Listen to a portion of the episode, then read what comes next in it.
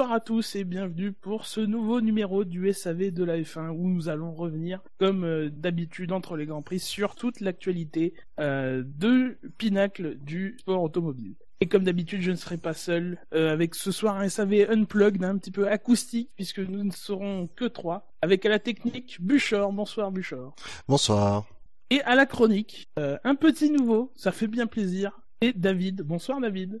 Bonsoir à tous. Alors David, bienvenue déjà dans l'équipe. Euh, Merci. Tu nous as envoyé une candidature il y a deux, deux, deux, deux trois semaines, hein, c'est ça à peu près Oui, oui, c'est ça. Voilà. Tu as été retenu, donc présente-toi, vas-y. Qui es-tu? Eh bien, donc je m'appelle David, comme tu l'as bien dit. J'ai 20 ans, bientôt 21. Bon, pour info, j'habite dans la région euh, clermontoise et je suis encore en études. Voilà. Je suis un grand fan de sport en général, et principalement sport, euh, sport mécanique et sport automobile, dont la F1 particulièrement. Donc voilà, c'est pour ça aussi que je suis venu dans le SAV. C'est pour pouvoir euh, parler un peu de la F1, car autour de moi, j'ai personne pour en parler et j'ai bien envie de parler de, ce monde qui, peut être assez marrant. quoi. Eh ben tu vas avoir l'occasion puisque nous allons être ensemble, allez, deux heures, plus ou moins euh, une demi-heure on va dire, même si c'est souvent plus que moins. oui, j'ai jamais vu moins, hein. honnêtement, j'ai jamais vu moins. Et nous allons commencer comme d'habitude avec le jeu. Alors, je me suis basé sur une des actus qu'on allait développer plus tard dans l'émission. Je me suis dit c'est un bon moyen de commencer. Euh, je suis parti de l'actu euh, qui, a dû passer un peu inaperçu dans la commission FIA des, des, des pilotes euh, qui s'est réunie cette semaine. Voilà, il y a plusieurs pilotes de différentes disciplines qui se sont réunis pour parler des différents problèmes qu'ils rencontrent dans, le, dans leurs disciplines respectives. Voilà, il y avait plusieurs choses au programme de leur réunion, notamment les cockpits fermés, le, le, les problèmes autour des limites de la piste qu'on a vu notamment en Formule 1, ou encore l'idée d'introduire des cours pour les pilotes qui euh, qui passeraient du karting à, à la voiture. Voilà, c'est ce qui a été discuté à la commission. On y reviendra après le quiz, puisque le quiz porte justement sur la composition de cette commission des pilotes. Bon, comme c'est un quiz un peu euh, un peu bâtard, un peu salaud, parce que bon, vous me connaissez, hein. Euh, euh, voilà, euh, pas de gage, hein. Et puis c'est pas totalement sur la F1, puisque comme je vous l'ai dit, c'est euh, des, des pilotes de disciplines de divers horizons. euh, voilà. J'ai, je crois, une douzaine de noms. 1, 2, 3, 4, 5, 8, 9, 10, 12, 13 noms, 13 pilotes dans cette commission des pilotes. Vous m'en dites un à tour de rôle, et à commencer par David, hein, honneur au, au plus jeune. Et euh, vous avez droit à les deux droits à l'erreur. Voilà, deux droits à l'erreur. Et euh, le gagnant choisira euh, personne, puisque bon, pas de gage. Voilà. J'ai oublié moi-même ce que j'ai dit il y a 30 secondes, c'est formidable. Alors David, c'est à toi. Donc 13 noms de pilotes, donc pas forcément que de F1 et pas forcément en activité. hein. Voilà. Je vous donne des petits indices comme parce que bon, c'est assez. Bah, je t'avouerai, j'avais pas vu l'info passer et je saurais pas trop quel pilote il y a dedans. On va taper dans le classique, hein, pas forcément dans les fins, mais peut-être un McNish, un grand pilote comme ça. Je me dis Alan McNish et c'est pas bon. Une croix. Super. Non, non, si tu veux prendre un pilote d'endurance, c'est Tom Christensen qu'il faut prendre. Tom Christensen, effectivement, bonne réponse. Parce Bien que moi, j'ai vu passer l'actu. Ah. David Ah non, non, d'accord. Ah bah Mais non, il y c'est a moi que qui nous fais deux le qui jeu. participons. David. C'est moi qui fais le jeu, j'ai les C'est vrai, réponses c'est sous vrai. les... j'ai les réponses sous les yeux. Alors oui, alors je pense que oui. non, non, non, autant pour moi. Euh, Qu'est-ce qu'on pourrait... Quel pilote pourrait être là Ancien pilote, hein. je suppose qu'il n'y a pas de pilote en activité. hein. il y en a pas des masses effectivement. Euh... Il y en a, il y en a deux trois. Ce serait con d'être éliminé dès la deuxième réponse. Euh... Bah, T'as deux droits à l'erreur, ce qui veut dire que t'as... c'est à la troisième Ouais, erreur. C'est que au ça- troisième, ouais. Et ben, on va essayer. Prost. Alain Prost. C'est pas bon. Non, Oh, dans les déjà anciens, bien occupé alors c'est avec ce qu'il fait à côté. Ouais, mais j'ai pas non. trop d'idées, je t'avouerai. si, dans les pilotes anci- plus anciens, euh, il faut prendre Emerson Fittipaldi. Emerson Fittipaldi, bonne réponse. Et le président de la commission. Christensen, c'est le vice-président. Euh, Yvan Muller. Yvan Muller. Comme le WTCC fait partie maintenant du d'un championnat du monde. Et c'est bon, Yvan Muller. Ouf. Ouf, c'est bon. Au moins une. Alors, alors je me souvenais, je me souvenais bien des noms de Fittipaldi, de Christensen et des, et maintenant je me, je me souviens plus Ah, des c'est autres. là qu'on commence à se Et oui, parler. voilà. C'est là où ma, ma vraie nature euh, revient. Euh. Alors, non, non, vas-y, donne ta réponse et après. Il y avait pas Mansell? Nigel Mansell, c'est bon. Ah, bien joué. Donc vous m'en avez donné quatre. Alors pour que ce soit plus euh, un peu plus long euh, et que vous avez, vous avez donné trois noms chacun, donc euh, vous êtes à égalité, dirons-nous, sur le nombre de réponses données. Euh, je vais vous dire qu'il y a des pilotes de rallycross, de rally raid, il y a un pilote de karting, il y a euh, encore d'autres pilotes d'endurance. Et il y en a un qui est, il y a un pilote de Formule 1 que vous n'avez pas donné. Euh, et euh, il y en a un qui est un peu multicarte, voilà, qui est un peu euh, un peu de tout, euh, un peu rien en même temps. Bon. Il a fait de la Ben, Formule 1 aussi. Pardon. Je partirais sur le rallycross, est-ce que ça serait pas Solberg? Tu me dis Peter Solberg. Ouais. Eh bien, ce n'est pas bon. Pas Ah, Peter non. Solberg. Dommage. Moi j'ai dit Carlos Sainz, mais père. Oui, t'as gagné, mais continue, oui. Alors, Carmen Sainz perd. Vas-y, humilie-moi, vas-y. Allez, humilie-le, vas-y. Fais, fais, Moi, première. fais son bizutage. Euh, après, je sais plus, je me souviens plus. Je me souviens même pas du le, le pilote de F1, il m'a même pas marqué, quoi. C'est, hallucinant. Ah, euh, pilote de F1, entre guillemets, quoi. Enfin, c'était Karun Chandok. Enfin, Il y, a- il y a deux autres pilotes de F1, Ah entre guillemets. Karun Chandok, Suzy Wolf, euh... alors il y avait aussi Emmanuel, Emmanuel Epiro, Nasser Alatia, euh, Marcus Gronholm, Kenneth Hansen pour le rallycross aussi, qui lui était un spécialiste avant que tous les, les pilotes de rallye débarquent, euh, comme Gronholm ou, euh, ou, euh, ou Solberg débarquent en, en rallycross. Pour le karting, c'est Danilo Rossi, alors qui est peut-être plus, hein, d'après ce que j'ai vu, j'ai regardé un peu 5 minutes avant l'émission, euh, c'est plus c'est peut-être un constructeur ou un propriétaire d'écurie de karting qu'un un kartman euh, encore, quoi. Et euh, un pilote d'endurance aussi, mais surtout là parce que c'est une femme, hein, va pas non plus être euh, faire de la langue de bois. C'est Keiko Ihara euh, qui a fait de, qui était en WEC l'année dernière. Alors cette année, je sais pas trop ce qu'elle fait, mais voilà. Voilà, ça c'est les 13 euh, les 13 pilotes qui font partie de, la, commission des pilotes, donc qui s'est réunie cette semaine. donc Fittipaldi, Christensen, Mansell, Shandok, Wolf, Pirot, Muller, Alatia, Gronholm, Sainz, Hansen, Rossi et Ihara. C'est très diversifié quand même. Alors Bah, oui, je suis assez sur les sur les disciplines, je suis assez d'accord. Maintenant, euh, moi, je trouve que ça manque de représentants euh, des formules de promotion. Euh, on a Oui. un, un mec du karting effectivement, mais euh, des pilotes de F1, on en a euh, on en a grosso modo trois ou quatre. Euh, on aurait pu mettre à la place d'un des autres. On a, quelqu'un du, karting, alors pourquoi pas avoir quelqu'un de la Formule 3 ou, quelque chose dans le genre. Moi, c'est un peu le reproche que, je leur ferai, notamment par rapport à, à ce qu'ils proposent euh, en termes de faire des faire faire des stages aux pilotes qui montent du karting au, euh, aux disciplines supérieures. Euh, bon, ça fait un peu les, les vieux de la vieille, surtout qu'il y en a qui pilotent plus. Fittipaldi, il est président, mais il pilote plus depuis depuis des années. Ça fait des années qu'il a pas pris le, volant en, compétition. Euh, ça fait un peu les, vieux qui, euh, tapent sur les mains des, des, jeunes, quoi. Fait un peu bizarre. Ouais, après, c'est pareil, Karun Chandok, comment est-ce qu'il a fait pour arriver ici? Je ne connais pas, je ne sais pas quel rôle il a au sein de la commission. Parce que les 30 à qui on a demandé avant ont refusé, peut-être. Non, mais Caron Chandok, vous, vous, rigolez, mais je, je trouve que c'est quelqu'un qui s'implique. euh, Enfin, quand on le lit sur, sur Twitter, c'est quelqu'un qui s'implique, qui est intéressé par ce qui se passe à côté de, du circuit, par les, les prises de, de décision. Et euh, moi, je trouve pas que ce soit un, un, mauvais choix. C'est un- c'est quelqu'un qui est aussi consultant pour Sky euh, de temps en temps. En tout cas, il fait des passages, voilà. Donc, c'est quelqu'un qui ça tient à cœur de, de s'impliquer dans le sport auto, même si c'est pas le, le meilleur pilote. à partir du moment où il veut s'impliquer, euh, Il est je bien trouve vu. ça bien.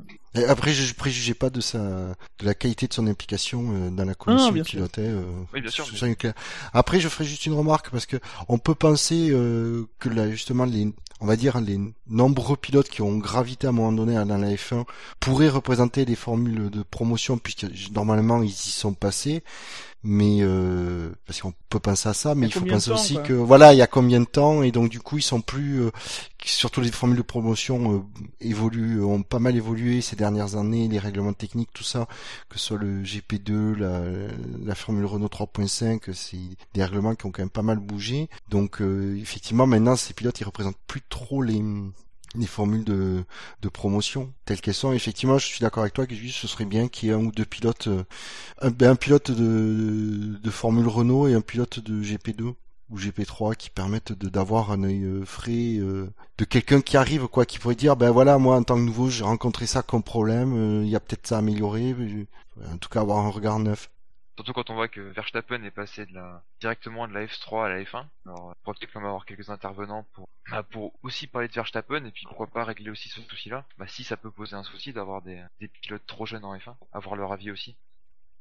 Alors plus précisément sur les, enfin les propositions, c'est un, un, bien grand mot parce que j'ai plus l'impression que c'est un groupe de discussion plus qu'un groupe de, de, de, pression. Enfin, en tout cas, il sort des trucs. Après, on sait pas trop ce qu'il en, ce qu'il en fera. D'ailleurs, il faut revenir sur l'instauration de, ce, de, ce, de, cette commission. Euh, alors bon, la FIA, on dit que c'est pour donner de la voix aux pilotes. Et ça, c'est important de, que les pilotes soient impliqués. Ce qui, ce qui est vrai. Hein. Après, moi, je remets Oui. pas ça en question.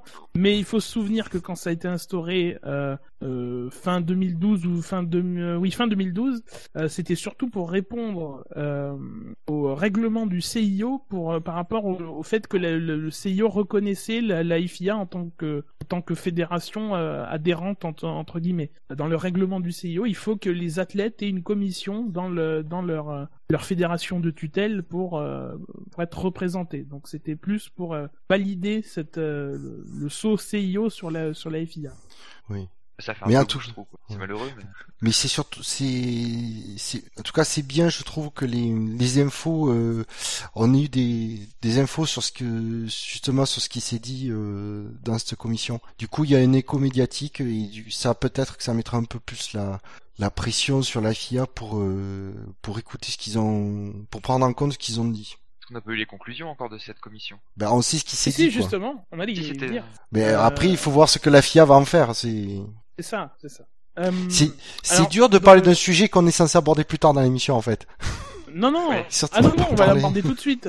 Ah, on va l'aborde l'aborder de tout de suite. Ok, très bien. Non, c'est- on y, a- on, on y allait. Euh, alors, là, évidemment, euh, dans le contexte actuel, ils sont revenus sur les, les cockpits fermés, donc ils ont euh, souligné l'importance du, du sujet, tout en euh, en demandant que euh, que ce soit fait de manière intelligente, de sorte et euh, notamment au niveau des coûts, de sorte à ce que ça puisse se faire euh, de manière simple et euh, et euh, peu chère euh, dans tous les niveaux de, de la monoplace, de la Formule 4 jusqu'à la jusqu'à la F1. Euh, euh, c'est ce qui ressort en tout cas au niveau des euh, des, des, des discussions autour des cockpits fermés, la protection de la tête des pilotes. Bah, l'idée C'est- est intéressante, quoi. Pour pas faire un, un énorme saut entre, bah, par exemple, Verstappen qui passerait de la F3 à la F1 sans, bah, qui passe d'une formule monoplace sans protection et qui passerait un jour en F1 avec une protection, ça ferait une énorme différence. Donc, je trouve l'idée de pouvoir euh, appliquer cette, euh, ce cockpit fermé, si ça arrive, de pouvoir l'appliquer aux formules de promotion, c'est quand même bien pour habituer les, les pilotes, à, que ce soit en termes de sécurité, à pouvoir s'échapper de la voiture euh, sans aucun souci rapidement. Cette idée euh, est pas mal. Après, est-ce que c'est vraiment réalisable? Euh, Je sais pas. Non, ça va être Euh, assez difficile. Alors c'est bien l'une des pro. Alors je vais être honnête, mais tout ce que j'ai entendu de ce qui s'est dit, euh, de ce qui ressort de la cette commission pilote, c'est la première fois que j'entends des choses aussi sensées venant d'un organisme de la FIA. Et je- alors sur ça, j'ai trouvé l'idée. Effectivement, on n'y pense pas forcément, mais euh, il y a une vraie, il y a une vraie volonté apparemment affirmée de dire oui, on veut. Si on protège les, si on se met à, du coup, à modifier l'aspect des monoplaces pour introduire une protection euh, supplémentaire pour la tête des pilotes, il faut que ce soit abordable pour, les, pour, que ce, pour pouvoir l'appliquer à toutes les monoplaces et pas que à l'élite de la F1. Et je trouve ça génial parce que c'est le- l'idée, on veut protéger les pilotes, mais il faut protéger tous les pilotes, pas que les pilotes de F1. Parce qu'on l'a vu malheureusement sorti, euh, il n'était pas en F1 et, ça n'a pas empêché qu'il il est décédé. hein. Donc euh, et comme tu dis, il y a l'aspect aussi du coup s'habituer à une protection dans les formules de promotion, comme ça, euh, c'est plus un, c'est pas un, autre aspect de la F1 auquel il faut s'adapter euh, pour un pour un nouveau pilote. Donc tout le monde effectivement serait gagnant à, ce que ce, soit appliqué, si c'est appliqué, sur toutes les monoplaces. Après, gagnant, faut voir aussi l'image que ça donnera. Alors certes, ça fait une sécurité, mais on perd quand même un peu l'esprit de la monoplace aussi. On s'y habituera.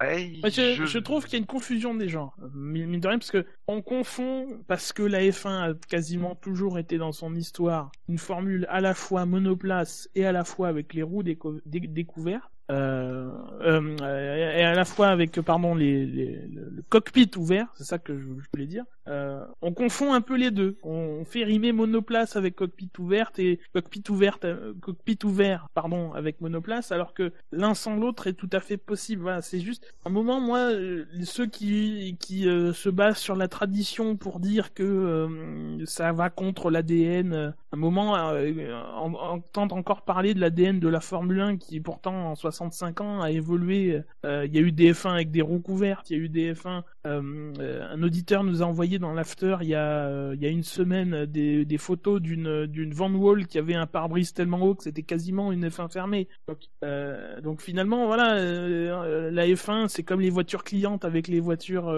constructeurs stricts. voilà, il y a eu des voitures clientes avant. C'est pas trahir la F1 de faire ce genre de choses. Donc moi à un moment l'argument de aller contre la tradition, machin, parle quand même de la vie des pilotes, c'est un sujet important. Euh, soyons sérieux, quoi. À un moment. Euh... Mais c'est ouais, ce que je comprends pas, c'est les mecs qui disent la tradition, la tradition. Regarde, il suffit de regarder l'évolution des, des des F1 depuis. Tu prends des photos des F1 depuis les années 50 jusqu'à nos jours. Euh, le mec ose me dire que derrière, euh, comme tu dis, il y a des il y a des F1 avec les, les, les recouvertes, mais carénées, c'était le sport, le sport doit évoluer à un moment donné. Heureusement, parce que sinon on tournerait encore avec des voitures qui font 120 chevaux, quoi. C'est euh... non, c'est ouais, comme tu dis. Et puis à un moment donné, la, la protection des pilotes doit être la priorité absolue. Et qui sait, peut-être qu'ils nous trouveront en plus une, une solution qui sera extrêmement euh, jolie euh, esthétiquement parlant. Donc euh, pourquoi pas.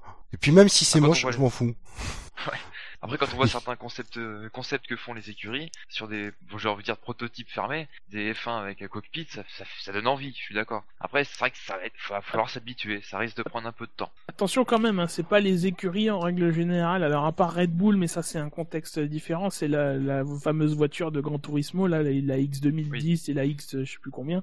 Euh, à part ça, c'est toujours des fans qui modifient un petit peu sans jamais vraiment respecter les règlements en place. Euh, voilà, c'est toujours d'un peu, un peu euh, la sauce, un peu bizarre quoi, qui est, enfin. Oui, un peu tourné vraiment sur ce que eux voudraient en fait. Oui. Mais ça donne quand même un petit aperçu de ce, à quoi ça pourrait ressembler. Voilà. Mais mais, peu importe, peu importe à quoi ça ressemble. Par contre, je suis, vous allez me dire, mais moi je je, je, je trouve un peu plus recevable les, les, les, les arguments de Dulkenberg qui dit que euh, mine de rien le sport automobile enfin doit euh, disons que si tu mets un cockpit fermé t'as, je, je veux bien entendre que tu as moins la, perception du danger que ça, ça rend le, le, le pilotage peut-être moins t'as moins envie de piloter c'est moins dangereux c'est moins t'as moins les sensations etc etc moi à la limite je veux plus entendre ce genre d'argument même si je suis pas en accord avec hein. moi je oui, mais un peu comme vous, euh, je, je, je préfère qu'il n'y a pas qu'il y ait pas de mort, que qu'on s'en sorte euh, voilà sans, sans, sans souci. Mais euh, je suis plus sensible à ce genre. À mon avis, ce genre d'argument comme Hülkenberg est plus recevable que l'argument de la tradition de, de la monoplace ouverte, etc., etc.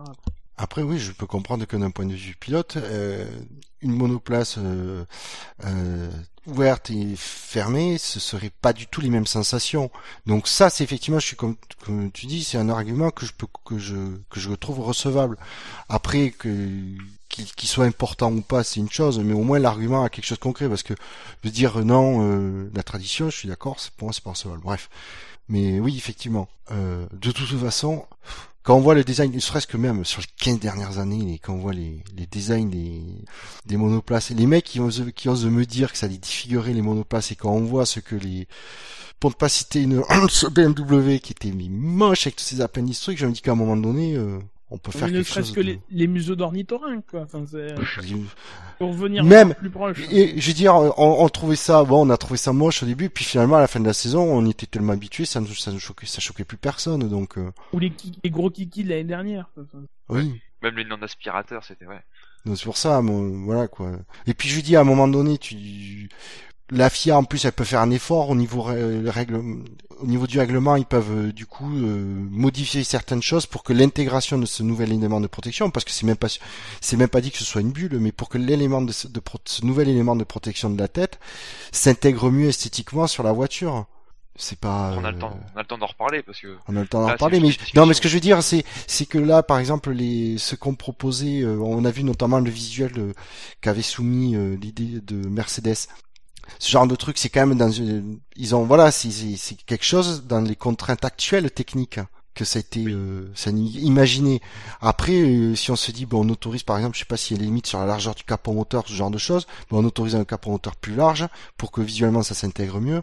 Bah après déjà, euh, bah, c'est pas quelque chose. Je pense que c'est la, FIA, euh, la FIA c'est quelque chose sur, sur laquelle elle peut être ouverte au niveau règlement pour intégrer ce, ce, ce, ce, cette nouvelle protection. en argument de sécurité, on peut tout faire. C'est sûr que c'est plus facile à modifier les règlements quand on dit que pour la sécurité. Et ça, tout le monde Surtout pourra que, l'accepter. surtout que Ça, ce sera le clairement le but. Oui. Ça, après, c'est sur le papier, parce qu'on connaît la tendance de la FIA actuelle d'essayer de, de, de transiger, de, de composer avec les, les, les, les velléités des uns et des autres et de jamais trancher vraiment, quoi. Enfin, c'est- Même, même quand c'est clairement un sujet de sécurité, hein, comme Oui, là. même, ouais. C'est même, sur ça, la FIA, elle a, elle a, elle a, elle a pas de coronesse pour imposer quelque chose, donc, euh, C'est vrai qu'en ce Alors- moment, ouais. euh, alors que c'est le seul pouvoir qui lui reste. hein. Bah, elle l'utilise même pas. Donc, euh, bon, après, d'un côté, pour l'instant, c'est quelque chose qui a, des discussions commencent, donc ça veut pas dire que, euh, pour l'instant, il n'y a pas de, de blocage au niveau des discussions.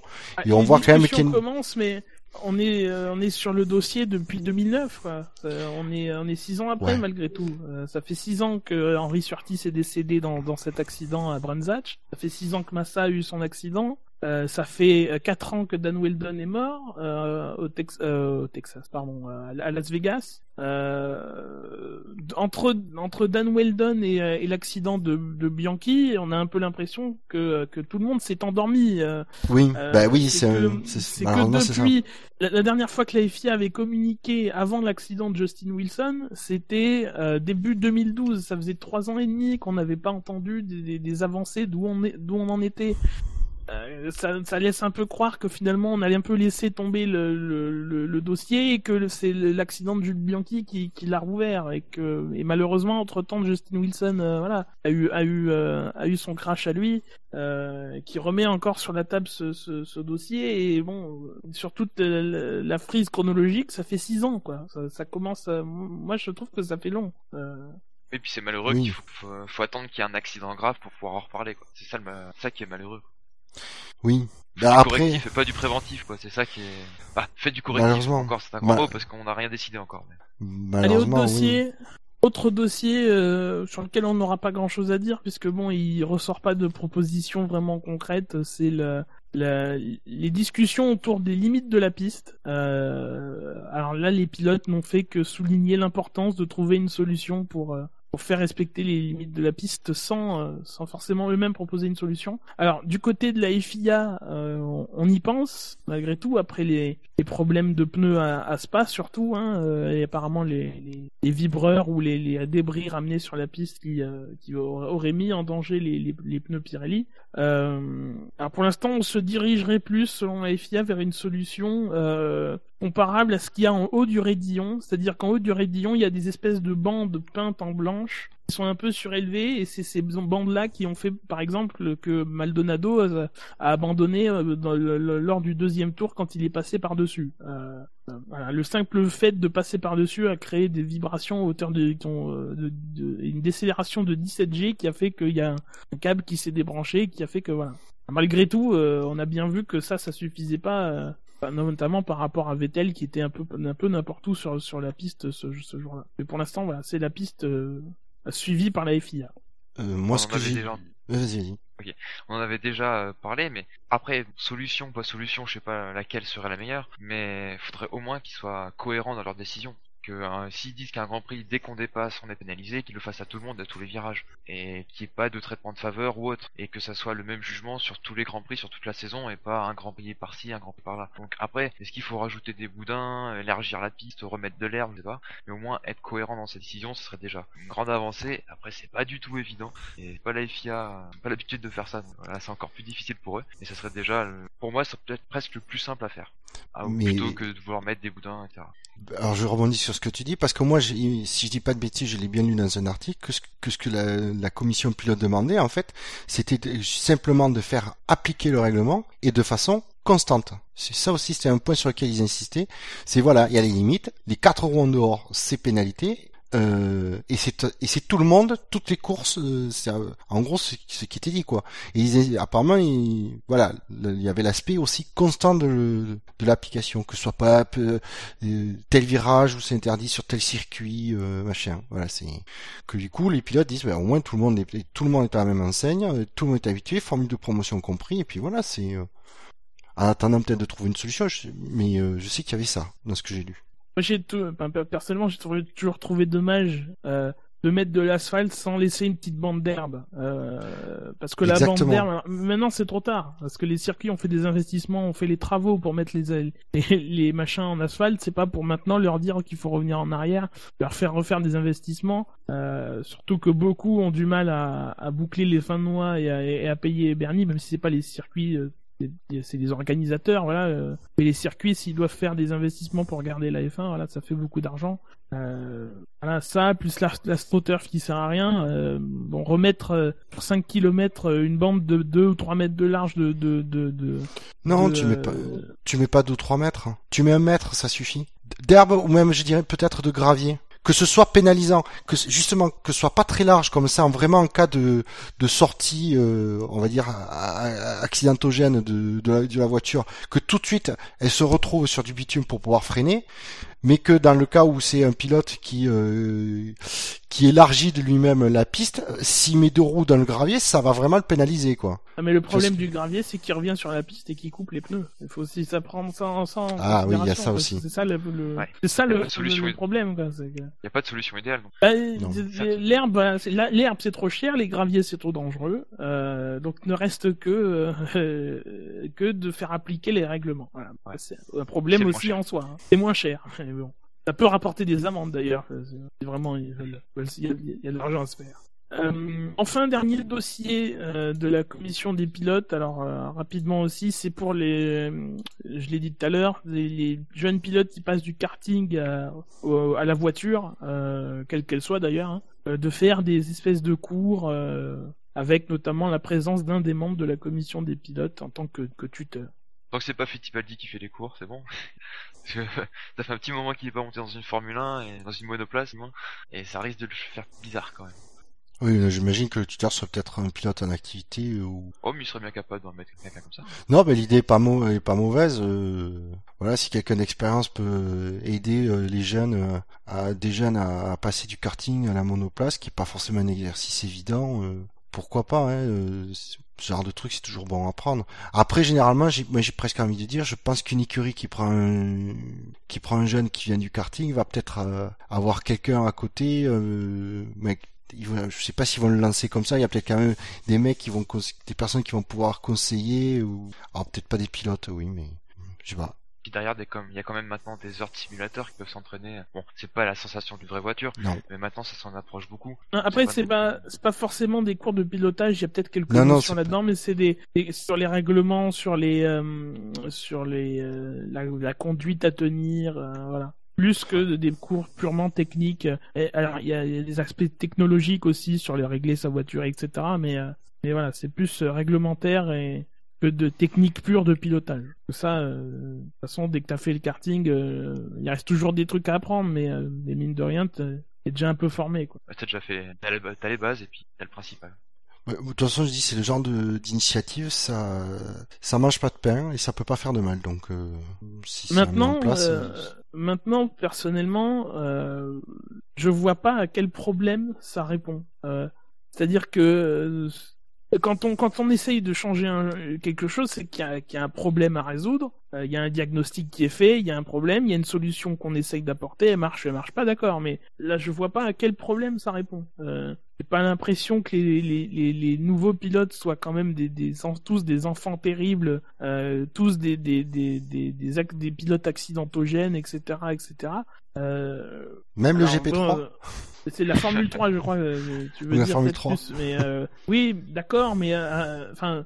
à ce moment-là, tu dis que devant, je sais pas, tu vois, si tu veux bien communiquer, tu, tu le dis dans le communiqué que devant certains comportements qui ont été jugés limite machin, on va essayer de changer les choses parce que là, Là, là, ça sort un peu d'importe où. Pourquoi maintenant et pas il y a dix ans ou pas dans dix ans euh, Voilà, moi je effectivement, moi sur le fond, pourquoi pas, ça, ça mange pas de pain, etc. Mais mais je vois pas à quel problème ça ça, ça répond. mais est-ce que la juste question aimé qu'on me dise qu'on nous le dise. Quoi. Mais est-ce que la question c'est euh, est-ce qu'il y a vraiment un, un ou des problèmes concrets auxquels c'est, ça c'est fait pour répondre ou c'est juste c'est dit on a constaté que effectivement l'adaptation euh, était pas forcément évidente sans qu'il y ait, sans qu'il y ait vraiment de de faits particuliers qui ressortent et de dire on va répondre répondre à une problématique qui est pas forcément euh, euh visible mais qui Oui, est ressenti par les pilotes. Après, c'est peut-être c'est ça une aussi. problématique, malgré tout. Euh, Donc, euh, Non, mais c'est là où je me pose la question de savoir que peut-être que les pilotes, eux, sont au courant de, de ces difficultés d'adaptation que,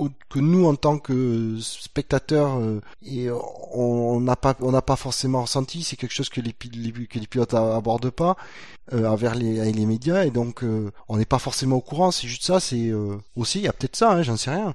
En tout cas, c'est pas dit et moi, ça me. Bon. Ouais. Moi, je suis un peu Ouais. tatillon, hein, vous me connaissez. Comme dit Bouchard, Un c'est peu tatillon. Oh, ça va. Silver, t'es plutôt casse-bonbon, ouais. Mais. Mais. Ta gueule, fais chier. C'est pas parce qu'il n'y a pas de gage, tu peux pas le dire. hein. Mais non, mais restons, restons, restons polis. Je tends la perche pour me faire battre. Alors, maintenant qu'on a fait l'entrée avec cette petite actu hein, qui mange pas de pain, passons au gros morceau de l'émission, euh, au pluriel, hein, parce que alors, si vous prenez le titre de la dernière émission d'actu d'il y a deux semaines, euh, ça doit être, alors je l'ai pas sous les yeux, mais grosso modo ça va être à peu près le même que cette semaine, hein, euh, parce que les sujets principaux sont les mêmes, c'est autour de Lotus, de Renault, des pneus, des moteurs, euh, qui dit pneus dit Pirelli, euh, voilà, donc on reste dans le bain de l'actu d'il y a deux semaines. Voilà, c'est euh, en ce moment ça stagne un peu, euh, en tout cas au niveau des sujets, puisqu'on a des gros dossiers qui sont ouverts. Et le premier euh, gros dossier qu'on va aborder ce soir, c'est celui autour de Lotus et Renault. Alors, il y a deux façons de le voir. Euh, deux, deux faces de la pièce. Il y a d'un côté Renault qui euh, est euh, encore indécis sur la décision à prendre, et de l'autre côté il y a Lotus qui euh, essaye de s'en sortir comme elle peut. Euh, alors personnellement, j'ai choisi de commencer par Lotus. Moi, j'ai envie de mettre un peu l'accent sur. Euh, après, c'est peut-être que c'est très personnel, mais moi, euh, avoir euh, lu qu'il y avait des la, nouvelle autour de Lotus, c'est surtout cette histoire de d'audience qui a été reportée, qui aura lieu ce vendredi. Donc aujourd'hui, si vous nous écoutez dès, la date de publication de l'émission, ou le vendredi des essais libres du Grand Prix de Singapour, si vous, nous écoutez après, une audience qui avait été déjà ajournée il y a une semaine ou une dizaine de jours. Euh, c'est le fisc britannique euh, qui euh, demande grosso modo le redressement judiciaire de, Lotus, puisque évidemment il y a des factures impayées.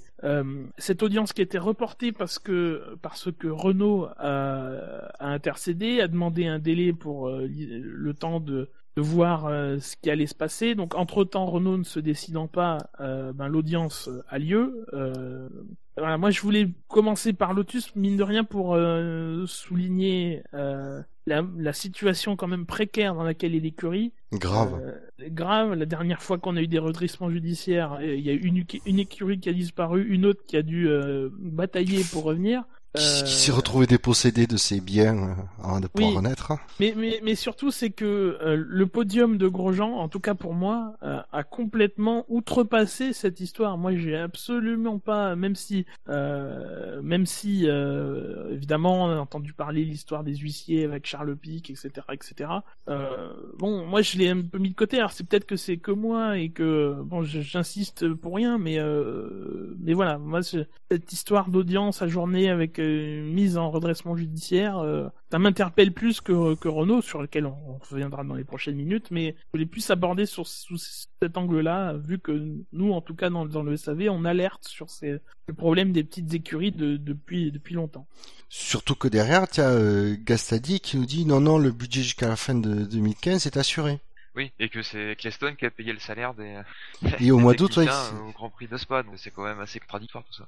Oui, donc euh, je pense que je pense qu'effectivement euh, euh, Lotus essaye d'éteindre l'incendie dans les médias, mais que euh, derrière, derrière, en fait la situation est, je pense, bien plus grave que que ce qu'on pouvait imaginer. Et le premier en fait à nous avoir mis la puce à l'oreille, c'est Grosjean. Euh, en disant qu'il n'y avait plus du tout plus aucun argent qui rentrait puisque les, les propriétaires voulaient euh, vendre euh, et que je pense que s'il y a rien qui se fait, Lotus ne verra pas la fin de la saison. Et pour rebondir sur ce que tu dis, euh, Renault met quand même beaucoup de temps à prendre la décision. Ça fait un bon moment qu'on en parle, on en avait l'impression que c'était déjà fait depuis quelques temps, et plus ça va, euh, moi, mon impression, ça me fait que j'ai presque, euh, ouais, j'ai envie de dire qu'ils vont pas s'engager, quoi, si ça continue comme ça. Ah. Ça repousse, ça repousse, et est-ce qu'ils attendent une- quelque chose en particulier? Je sais pas, mais ça, ouais, ça devient inquiétant, et le fait de pas, pas avoir de réaction de Renault qui nous disent, voilà, on n'a pas encore pris de décision, etc., ça me rassure pas sur l'avenir. Alors c'est c'est lié, mais peut-être plus sur le sur Lotus. Euh, euh, et on va, en reparler aussi tout à l'heure. Il y a Grosjean qui dit que euh, que lui, euh, son avenir en F1 est est, euh, est tracé. Alors peut-être lui, on ne sait pas si c'est du côté de Renault ou du côté de, de Haas, on, on verra. Mais je sais plus ce que je voulais dire. C'est con. Pour 2016, t'étais sur le 2016 là, axé sur Lotus 2016. Euh, oui, en tout, oui, oui, il y a eu une interview de de- d'Alan Perman qui disait qu'il allait avoir des développements qui allaient arriver malgré tout sur sur la sur la Lotus, mais qu'ils étaient tous priori euh, priori prioritisés. euh, je sais pas si ça se dit vraiment, mais sur 2016. En tout cas, c'est plus en vue de ce qui se fera en 2016. Oui, c'est en préparation de 2016 quoi. Voilà. Maintenant, est-ce qu'il y aura est-ce qu'il y aura une saison 2016 Ça reste à, à voir. Oui, et puis quel budget Est-ce que c'est leur budget à eux ou si c'est aussi une partie du budget de Renault. Un des problèmes qu'ils ont aussi avec leur budget, je, je sais pas si vous en avez parlé euh, il y a deux semaines, j'imagine que oui, c'est du coup cette indécision elle cause aussi les problèmes financiers parce que euh, Maldonado ne n'a pas versé son, argent en vue de la saison prochaine, euh, comme comme ça a pu être le cas chez chez Sauber avec Ericsson et et, et Nasser. Voilà. Après moi c'est un peu pareil. Euh, je tenserais plus. euh, parce que mine de rien, Lotus, euh, Lotus, on, le- sait, ça fait des années qu'on le dit, qu'ils se sont endettés, endettés, endettés, et même si une grosse partie de la dette est détenue par Génie et eux-mêmes, les, propriétaires, on peut, peut pas s'empêcher, moi je peux pas m'empêcher de me dire que pas que ce soit mérité, parce que bon, il y a 400 ou 500 employés dans, dans, cette écurie qui sont pas responsables de, la gestion des, propriétaires et des patrons, mais mais euh, mais quand tu vois d'autres écuries qui sont mieux qui sont mieux euh, menées que ça, euh, rien que pour prendre l'exemple de Williams, voilà, Williams ils sont toujours là, en troisième du championnat, ils ont aucun problème financier, ils ont été bien gérés. Lotus a été mal géré, a été très mal géré. On s'est endetté pour avoir des résultats euh, et pour essayer de vendre cette écurie, on n'y est pas arrivé là au moment où il le faut. Manque de bol, la proposition elle arrive alors que la situation elle est elle est elle est euh, extrêmement précaire. Euh, un, je peux pas m'empêcher de, de tenser euh, l'état-major de cette écurie qui qui a qui de- qui est très silencieux d'ailleurs depuis depuis une année. Gérard Lopez, on l'a plus vu depuis l'année dernière. Euh, ils ont connu une saison catastrophique cette année, ça va mieux sur la piste, mais Gérard Lopez, on le voit plus. Gastaldi, on sait pas d'où il sort. Euh, c'est le- l'adjoint, mais on sait pas exactement quel est son titre, etc., etc. Tout ça a été très mal géré. Euh, aussi d'ailleurs. Hein, euh, et, euh, et, et, et- voilà, euh, on, on, se- repose beaucoup sur Renault pour euh, espérer que ça ira mieux, mais on, on souligne pas assez que Lotus a vraiment été géré comme n'importe comment. Quoi. Tu me rappelles euh, Thibault Larue dans les spécialistes il y a huit jours. qui a... Il y a encore, tu es plus mesuré dans tes propos. Thibault Larue a été beaucoup plus mordant et incisif envers les, euh, les dirigeants de Lotus, effectivement, en disant que c'est, euh, en gros, c'était pourri. Et que le personnel qui fait la valeur de l'écurie, eux, ne méritaient pas ça. Oui, parce que le personnel en lui-même, ça, ouais, le perso- personnel, ça fait un petit moment qu'ils sont en F1. Ils ont fait quand même beaucoup d'exploits, ils ont énormément bien travaillé. Ça fait, genre, je sais pas depuis combien de temps euh, Enston a été créé, et ça commence à faire, je sais pas, peut-être bien 10 ans, quelque chose comme ça. Enstone. 20 ans même. Oui. En- Enstone, c'est Tolman, ça fait ça fait 30 ans. euh. Ah oui, d'accord. Donc euh, ouais, c'est c'est quand même une sacrée expérience. Ça serait que ça serait malheureux pour euh, pour euh, Enstone que Lotus cool. Enfin, mais bon, c'est En tout cas, Enstone, ils y sont depuis une vingtaine d'années dans cette usine, mais avant c'était c'était la même écurie que c'était. Au début c'était Tolman, après c'était Benetton, euh, Benetton Renault, Renault euh, Lotus, Lotus euh, peut- on verra, c'est l'avenir qui, qui nous le dira. Euh, voilà, mais euh, Tolman c'est 81 ou 82 quoi, enfin, ça fait euh, ça fait plus de 30 ans. ça commence à faire. C'est pour ça qu'à un moment donné, on, on a tendance à parler d'un côté de Lotus, plutôt pour le management, et de l'autre d'Enston pour le pour l'écurie et on va dire les ingénieurs et techniciens qui la, qui la composent. Mais c'est eux-mêmes qui mettent en avant le, le côté Endstone en fait. C'est, enfin, moi ce que j'ai trouvé au, au début, j'étais, j'aimais, j'aimais pas la façon dont, j'aime toujours pas la, façon dont ils ont récupéré le nom Lotus. Euh, après, c'était pas forcément leur faute. C'est Lotus, la, la, la, compagnie de voitures, qui, euh, qui a un peu trahi euh, ce qui est devenu Caterham après. Euh, voilà, et qui en plus maintenant ne, ne, ne verse plus aucun dollar pour le, le nom, alors que ça leur fait un, Bon, là, ça leur fait de la mauvaise pub, c'est vrai. Mais, mais bon, ça leur fait de la pub quand même. Euh, mais Lotus n'est pas devenu Caterham. Lotus euh, Cars n'est pas devenu Caterham. Non Alors, attends, attends. Euh, alors, juste pour resituer. D'un côté, tu as Fernandez qui a acheté le, qui a acheté les droits de, l'écurie de F1, du nom d'écurie de F1, donc Lotus Team, ou Team Lotus, je me souviens plus dans quel ordre c'est. Et de l'autre côté, à même, au même moment, tu as Lotus Cars, donc c'est la, la société qui fabrique les voitures de route, qui a sponsorisé euh... Mais Lotus Cars a donné le, le, Lotus Cars a donné l'autorisation à Tony Fernandez d'utiliser le nom Lotus. Et après, Alors en fait, non. Alors ah, en bah fait, oui, il est allé voir. C'est oui, oui, il est allé voir en disant, euh, est-ce que je peux Mais du coup, il avait quand même les droits sur le nom de Team Lotus et donc niveau juridique, il était quand même couvert à Fernandez, même si les autres leur retiraient le, le truc. Mais plutôt que de s'embourber dans un euh, dans, dans, des affaires juridiques, euh, c'était pas ce qui l'intéressait. Il a dit ok, je lâche l'affaire et du coup, lui, il a racheté l'autre, il a racheté Caterham, qui est quand même une voiture de route et assez concurrent. Donc voilà, c'est pour situer. Mais, après, voilà Lotus Cars, euh, ils sont arrivés, ils ont fait tous cet imbroglio parce que sans eux, cet imbroglio, cet imbroglio n'arrive pas quoi. Caterham n'aurait jamais été Caterham, ce, serait resté Lotus et, euh, et euh, Renault bah, serait devenu Génie Grand Prix ou je sais pas quoi, mais voilà aurait eu aurait eu un nom quoi, ça aurait continué sans sans le nom de Lotus. Tout ça pour un an après, finalement dire oui en fait on n'a plus d'argent, on met plus d'argent mais vous gardez notre nom quoi. Enfin c'est. Vous avez le droit. C'est assez rocambolesque.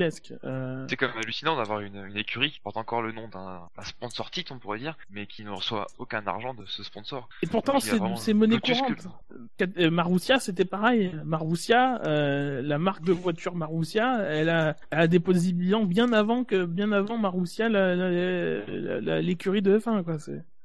Tout ça pour dire, pour fermer cette parenthèse Lotus, que euh, euh, dans l'écurie Lotus, en tout cas dans sa communication, on communique pas sur le passé de Lotus en Formule 1, mais sur le passé de cette écurie, de, de Tolman jusqu'à Lotus, euh, enfin team d'aujourd'hui. C'est ça que j'ai trouvé bien, quoi. On n'utilisait pas les racines acquises de manière opportuniste, mais les, les vraies racines de, de, de l'écurie. Ils sont quand même eux-mêmes conscients que leur, que leur gestion n'était pas au top. C'est quand même. J'ai l'impression qu'il y a quand même une partie de, on va dire, de l'Eston qui s'est effectivement euh, euh, détachée du management. J'ai l'impression. Pas, c'est pas une grosse scission, mais effectivement, au début, je pense que le management aurait plus euh, mis en avant le nom de Lotus et donc le passé de de Lotus en F1 et que euh, sur les, on va dire dans les hiérarchies, dans les, niveaux un, peu en dessous, on voit plus, euh, on est plus Enstone que ils se reconnaissent, ils se reconnaissent pas du tout dans le nom Lotus. Non, mais en tout cas, de toute façon, le management s'est détaché de tout. Hein. On les voit plus. Le Gérard Lopez, on le voit plus. Euh, euh, Matthew Carter de temps en temps on le voit euh, le PDG de temps en temps il est invité à la conférence de presse du, du vendredi mais c'est toujours très langue de bois et tout. Castaldi il dit des trucs mais c'est jamais bien transcendant non plus. C'est toujours très rassurant alors qu'on voit la situation de l'écurie elle est pas elle est pas bonne du tout et donc voilà. Alors Castaldi je lui jetterai pas forcément la pierre parce que lui il a vraiment le cul entre deux chaises je pense qu'il a un management avec lequel il doit quand même euh, rendre des comptes et euh, d'un côté il a l'écurie à faire tourner. Donc voilà. Il n'a pas forcément la position la plus facile Gastelli et en plus c'est lui qui est en première ligne euh, face aux médias. Après pour nuancer je crois que Gérard Lopez a eu des soucis de santé. Je voudrais pas dire de, bêtises. Ah, mais maintenant que tu me le dis effectivement je me demande si c'est vrai que ça me dit quelque chose ouais. j'ai cru avoir vu passer l'info et c'est pour ça on l'a précisé. Donc euh, bon. C'est peut-être pour ça qu'on le voyait plus sur le sur les grands prix, parce qu'il c'est vrai qu'à un moment donné, il venait quand même régulièrement sur les grands prix.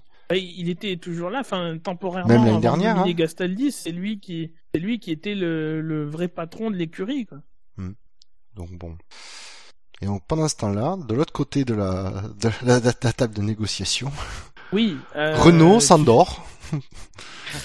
Euh, via euh, Carlos Ghosn, hein, puisque on parle de, la communication de Carlos Ghosn au salon de Francfort. euh, qui a donc bien souligné le fait que la décision n'était pas prise, que c'est lui qui la prendrait et que c'est lui qui l'annoncerait.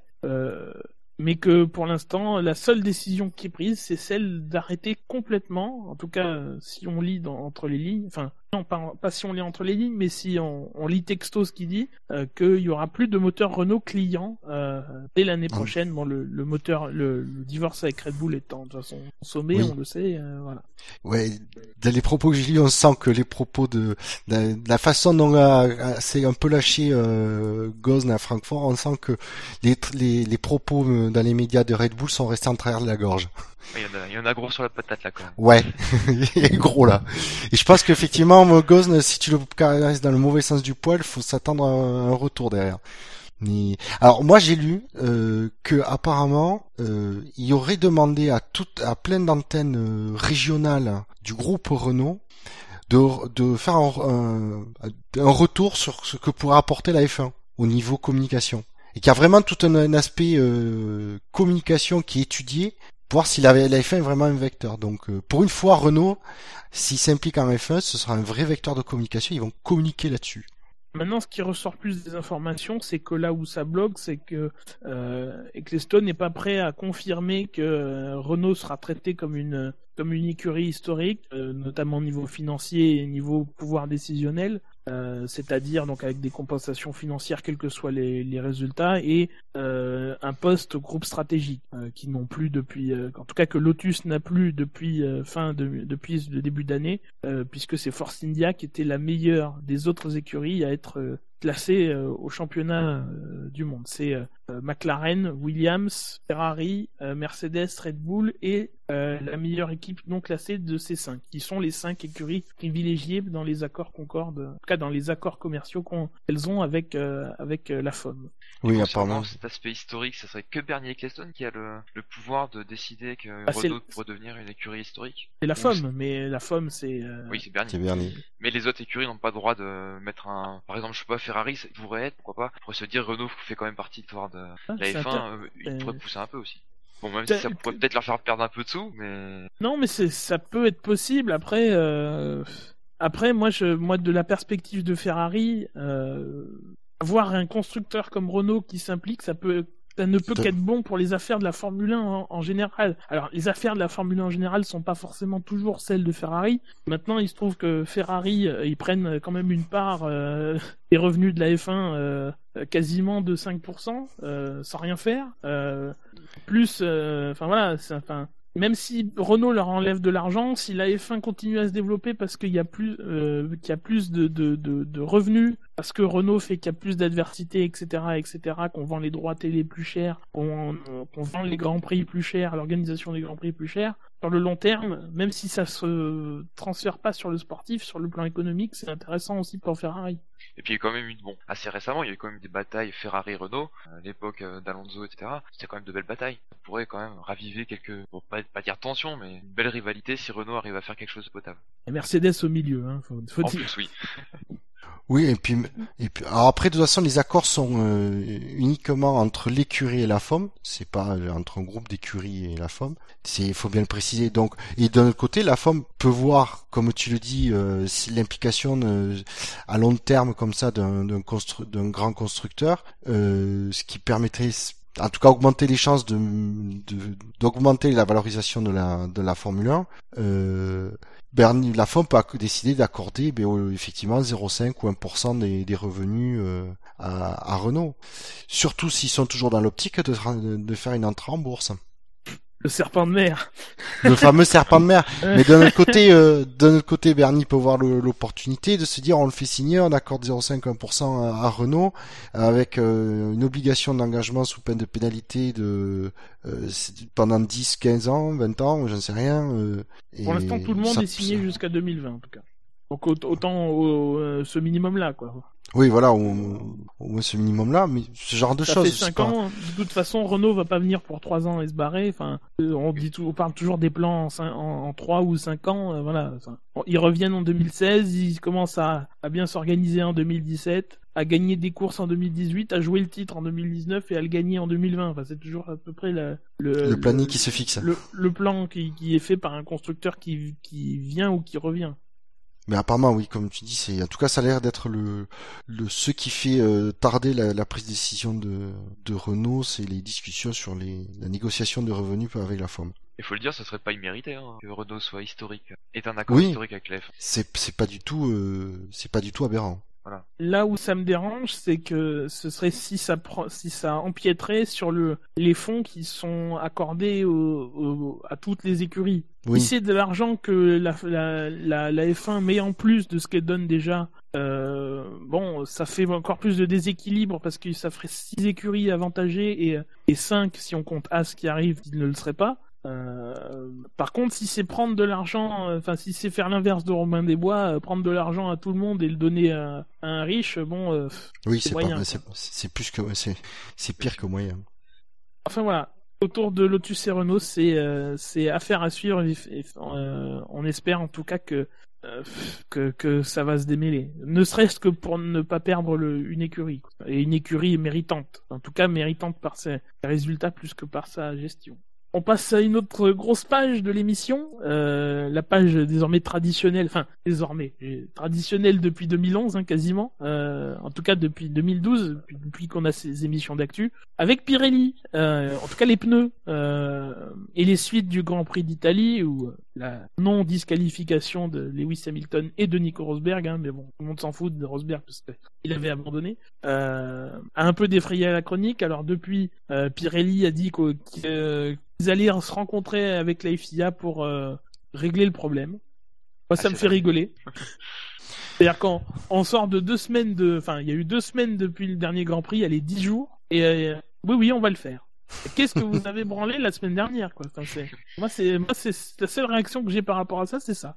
on va voir là ce week-end, on va essayer d'aviser un petit peu comme ça, voir si comment on peut faire, euh, machin. Voilà. Est-ce que ça m'inspire personnellement? Ça te surprend surtout, c'est ça qui, me Non, non, ça me surprend, mais, mais moi j'aime bien souligner à chaque fois, même si ça me surprend. Non, mais souligne, souligne. Je souligne. Surtout qu'on en a, finalement, on n'en a pas grand chose à dire, quoi. On sait pas encore, même si certains sites disent qu'ils savent, bon, attendons que des sites sérieux en parlent. Euh, on ne sait pas encore en quoi ça, ça va consister, donc euh, voilà. Rien que ce matin, sur, les sur la conférence de presse qu'il y a eu euh, aujourd'hui, euh, il y a un journaliste qui a demandé à Bottas s'il a vu des nouvelles sur les actions qui pouvaient être entreprises pour régler ce souci. Lui-même ne savait pas. Il avait dit qu'il fallait se référer à son. Que je suppose que ça va pas être fait avant un petit moment. J'ai l'impression qu'ils font un peu de la com pour dire qu'on s'en occupe, mais ils le laissent dans un tiroir. Ils l'ouvriront que s'ils ont un peu de temps, ou ils l'ouvriront peut-être même jamais. ouais, non, après ils vont l'ouvrir. Apparemment, ça va se faire euh, si c'est pas déjà fait, parce qu'après nous on n'a pas toujours les infos en direct. Hein, euh, oui, c'est sûr. Si c'est pas déjà fait, ça va se faire euh, au, pire ce vendredi, quoi. Enfin, après les premiers essais libres. Maintenant, voilà, ça fait ça fait un peu court. si jamais la règle est pas encore assez bien précisée, ça peut refaire un truc dimanche. Bon, c'est pas, souhaitable. S'ils prennent une décision vendredi, ça va pas non plus être une grosse révolution. Est-ce que ça va changer beaucoup de choses? Ça, c'est à voir aussi. Est-ce que c'est mettre une règle pour mettre une règle intérêt? Que les, équipes soient vraiment conscientes du danger ou qu'il va dire une ça, arrive peut-être arriver à des sanctions si les écuries respectent pas. après c'est pas une règle, c'est juste qu'il faut qu'il faut que Pirelli et Afia clarifient les et euh, mettent bien noir sur blanc les conditions dans lesquelles les, les, pressions doivent doivent être euh, et seront mesurées, c'est tout, pour qu'il n'y ait pas le, le, le flou total comme on a pu l'avoir euh, en Italie avec les Mercedes. C'est juste ça. Affaire hein. à suivre donc là encore. Oui. Euh, oh, on devrait tenir sur le sujet au moins jusqu'en décembre. Ah oui, non mais attends, euh, d'ici là, d'autres dossiers croustillants vont sûrement se rajouter, les droits télé euh, en France, etc., etc. Enfin, on va en avoir des dossiers, t'inquiète pas. Il y aura de quoi faire. Euh, mais toujours sur Pirelli, tu parlais justement que Bottas n'était pas au courant des dernières euh, infos au niveau des pressions et tout. Euh, reste que euh, apparemment Pirelli va instaurer des réunions plus régulières avec les, les, pilotes. Alors pour être un peu plus dans le dans le au courant de ce, de ce que ce dernier pense des pneus et de ce qu'il faudrait faire, mais un peu plus pour euh, que les critiques se fassent de manière privée et pas de manière publique comme elles l'ont été à, Spa ou à Monza, euh, avec une déclaration dans ce sens de Bernie Ecclestone qui dit que euh, les critiques ça va bien, mais en privé et pas en public. On lâche, on lâche, on lave son linge sale euh, en famille. C'est normal aussi, parce que vu l'argent que met Pirelli, pour si c'est pour avoir une pub défavorable comme ça, je les comprends que ça les agace. Ah, c'est normal, oui et non. Euh, malgré tout, Non. euh, enfin, Il- les, il les faut pilotes sont libres de dire ce qu'ils ont envie de faire, de ce qu'ils ont envie de dire. Si- même si c'est pas toujours très adroit, euh, pour revenir à ce qu'avait dit Vettel l'époque. euh, voilà, euh, Vettel a envie de dire qu'il a- que les pneus Pirelli c'est de la merde, il le dit. À un moment, euh, on se plaint Sauf- assez souvent du, de, de- du conformisme de certains pilotes, ou de, du, qui- fait qu'ils soient lisses, qu'ils disent jamais rien. Bon, euh, quand ils ont des critiques à faire, laissons-les les faire, même si c'est pas, ça va à l'encontre d'intérêts commerciaux et tout. euh, oui, de toute façon, on va toujours à l'encontre de quelqu'un. Quoi qu'on Oui. fasse, on va à l'encontre de quelqu'un. Mais le pire, c'est que moi, j'avais, j'avais pas trouvé, euh, j'avais pas trouvé Vettel. Ouais, c'est méchant. Il a dit c'est inexcusable. C'est pas, c'est pas violent non plus comme truc. Euh... puis Comme tu dis, si on, on se plaint assez que les pilotes peuvent rien dire. Non, Pirelli ils avaient qu'à réagir par, par, par voie de, de presse en disant, euh, euh, en disant, ben euh, Vettel il est pas au courant de, de toute la situation, il a pas toutes les données, donc euh, il serait bienvenu de sa part de, de s'abstenir Le de, de faire, de, non, de, de Le problème, faire. c'est qu'ils euh, pouvaient pas le faire, ça. Parce que Mais ont a fait exactement ce qu'ils auraient reproché à Vettel. Oui, ben oui, non, mais c'est ça, c'est qu'ils ont été nuls. Oui, oui, oui, oui. communiqué à chaud, tout ça. Ben, Non, mais c'est là où ils ont été nuls. Pas dire.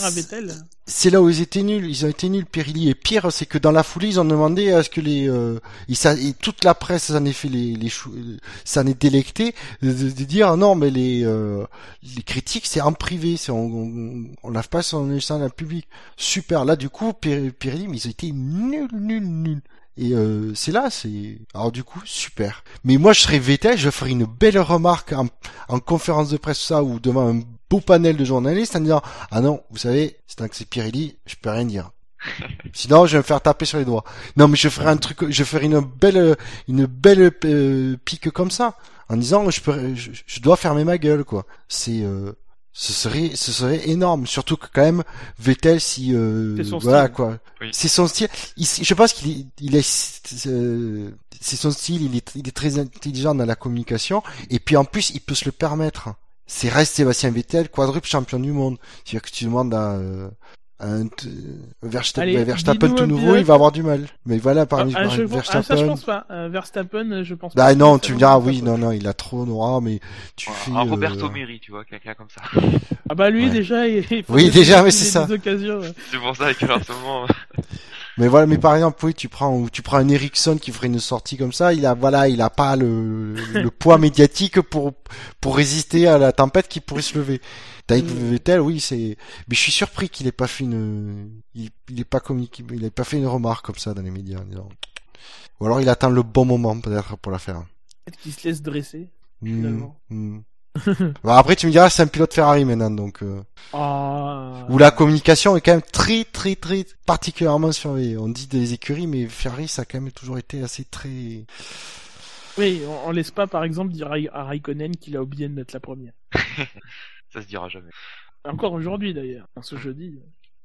Et puis toujours sur Pirelli, alors plus à long terme, euh, par rapport à 2017, euh, on a Paul Embury qui a dit très clairement, euh, alors est-ce que j'ai la phrase sous les yeux Euh, sans un bon euh, programme d'essais privés, nous, ne pourrons pas rester dans le sport en 2017. Euh, dans une interview, euh, voilà, où il demande grosso modo 18 jours d'essais privés l'année prochaine. En tout cas, pour lui, l'idéal serait 18 jours d'essais privés euh, pour 2016, en vue de préparer 2017 avec des pneus, pour l'instant, seulement plus larges. On avait parlé de, de, en tout cas, plus, de largeur et pas plus de diamètre euh, de la jante. Là, ce serait pour l'instant que plus large. En tout cas, lui veut euh, 10 séances de 3 jours pour euh, pouvoir tester dans de bonnes conditions les nouveaux pneus qui arriveront en 2017. 18 jours d'essai hors essais hivernaux. Oui, oui, oui, bien sûr. Oui. C'est, 18 c'est- jours d'essai en 2016 et les essais hivernaux de 2017. Ça fera Avec-.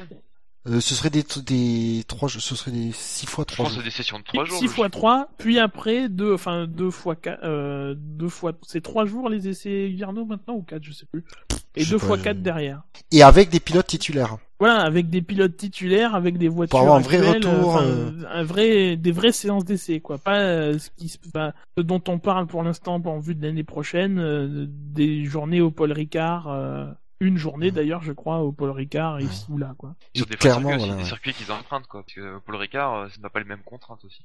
Bah après, euh, des circuits empreintes ou équivalents. Après, c'est vrai qu'un circuit atypique, euh, On va à Gérèse aussi, hein, donc euh, bon. ouais.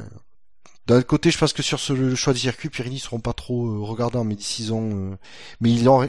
alors là, sur ce, c'est, Vu leur situation, ils seront très contents Oui. d'avoir des journées d'essai, ou que ce soit, même si c'est autant. Sochi ou... euh, alors moi, je suis, déjà, je suis entièrement pour, parce que de toute façon, ça fera, en plus, ça fera des, des, je pense qu'il y a moyen que les écuries mettent la pression pour, euh, du coup, refaire des essais, euh, d'avoir des essais, et en profiteront.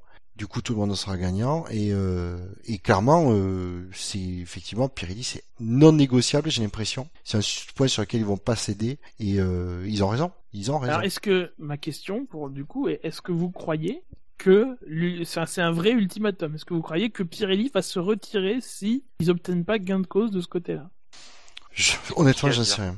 Ouais, je suis un peu d'accord. Je, je suis pas vraiment sûr de... Ah, vous mettez pas, retirer. vous mettez, vous mettez pas beaucoup, hein Ouais, mais après, ils prennent aussi en considération qu'il y a Michelin quand même qui a fait un appel du pied. Non, mais ils s'en Donc, fichent. euh, si... Oui, non, mais ça veut dire que s'ils partent, euh, ils pourront pas faire chier euh, la F1. Que s'ils étaient les seuls et qui partaient du jour au lendemain, euh, la F1 se retrouverait vraiment démunie. Et là, ils pourraient vraiment, ah, l'ultimatum aurait vraiment une, une utilité, j'ai envie de dire. Que là, dans l'absolu, la FIA, euh, presque envie de dire, Pirelli, même si ils aiment bien Pirelli, euh, Pirelli, ils s'en, ils s'en vont, bah tant pis, on passe chez Michelin. Attention, c'est pas la FIA c'est- qui a la, la c'est- la oui, la, la forme, pardon. La C'est forme. la forme, sauf que la forme apparemment, elle veut pas du tout de Michelin.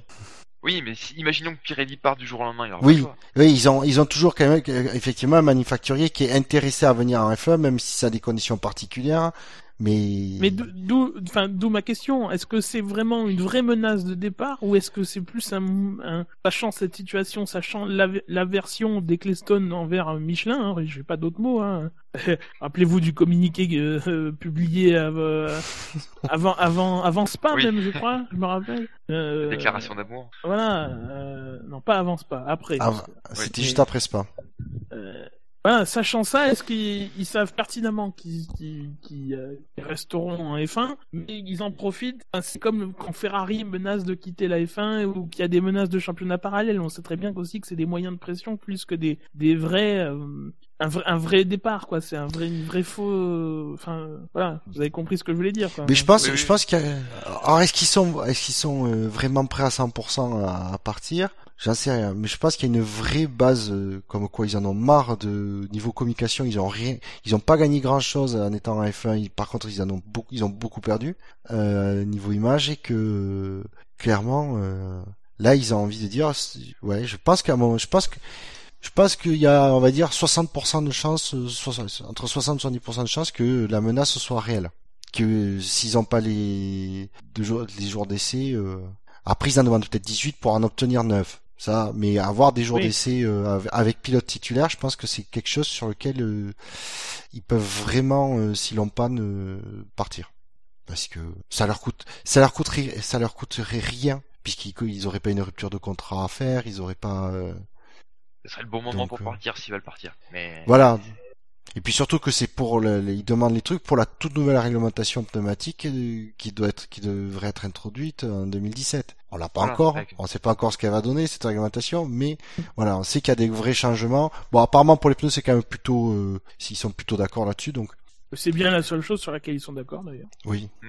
Et et puis ouais. Et, et de Et je pense qu'il devrait, et, et je, et c'est surtout en plus, je pense qu'il, que Pirelli est sérieux, mais je, moi je, je dis, il doit, je, il devrait vraiment être sérieux en tout cas sur ce sujet, pour pas, euh, parce que ça peut être catastrophique, ouais, niveau image, ça peut être catastrophique derrière pour eux, encore une fois. Et c'est aussi bénéfique pour les écuries, parce qu'au moins ils découvrent les pneus, ils savent comment les gérer, ils ont plus de données. euh. Ouais, mais est-ce qu'ils veulent payer? Parce que, enfin, euh, faut pas se voiler la face. Ils demandent 18 jours d'essai, mais ça se fera à la charge des écuries. Euh, Oui, ça, faut le- transporter les matériels, les voitures, oui. les pilotes. J'ai cru comprendre qu'il y avait peut-être quelques écuries qui étaient un peu réticentes. Ah, Mais- les mêmes, Lotus, enfin, Lotus pour l'instant, le- si ça évolue pas, euh, de toute façon, ça sera peut-être pas plus, ça sera peut-être plus là, mais euh, les écuries qui auront pas forcément les moyens, Manor, As, euh, Même Force India, hein, sont pas non plus c'est toujours pareil, ouais, c'est un, un, truc à deux vitesses. Le Bah, groupe stratégique, euh, euh, le groupe stratégique, bah, Williams, qui même, même, même, enfin, on a lu des déclarations de, de Claire Williams, qui, euh, même si elle fait partie du groupe stratégique, essaye de représenter un peu à sa manière euh, les petites écuries euh, et de pousser des propositions. D'ailleurs, c'est le prochain axe de de, l'émission, c'est la prochaine, euh, c'est la prochaine euh, info. Avant, avant, avant ça tout de même, il y a euh, un dernier point sur les pneus parce que justement dans le même temps, on, on a des échos qui disent que même au sein du groupe stratégique, on commence à se poser des questions sur l'approche de ce qu'on demande aux manufacturiers de pneus,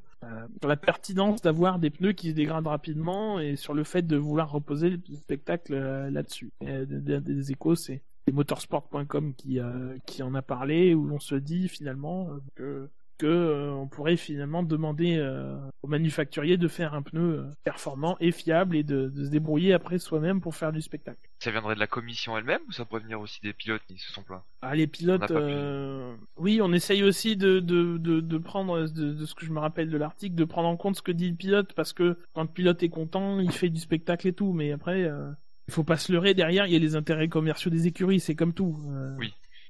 Ouais, après d'un autre côté, si les, si les écuries ils entendent euh, euh, dans les débriefings les pilotes dire ouais j'ai c'est dommage j'ai pas pu le passer parce que j'ai pas pu j'ai pas pu attaquer j'étais bridé par les pneus qui a leur, leur dégradation tout ça et à un moment donné que les intérêts de le des équipes euh, sont quand même euh, euh, amoindris euh, parce que les pilotes voilà ils sont ils sont limités derrière les, les écuries elles ont pas elles ont rien à gagner à, effectivement à garder ces pneus à dégradation euh, et en se disant, on a peut-être si on avait des, des, des, des pneus où le pilote peut plus attaquer, euh, ou en tout cas attaquer plus longtemps, on, aura, on peut éventuellement gagner euh, des places, euh, une place par-ci, une place par-là, mais du coup au championnat, ça, euh, avec les points, ça peut, ça peut jouer.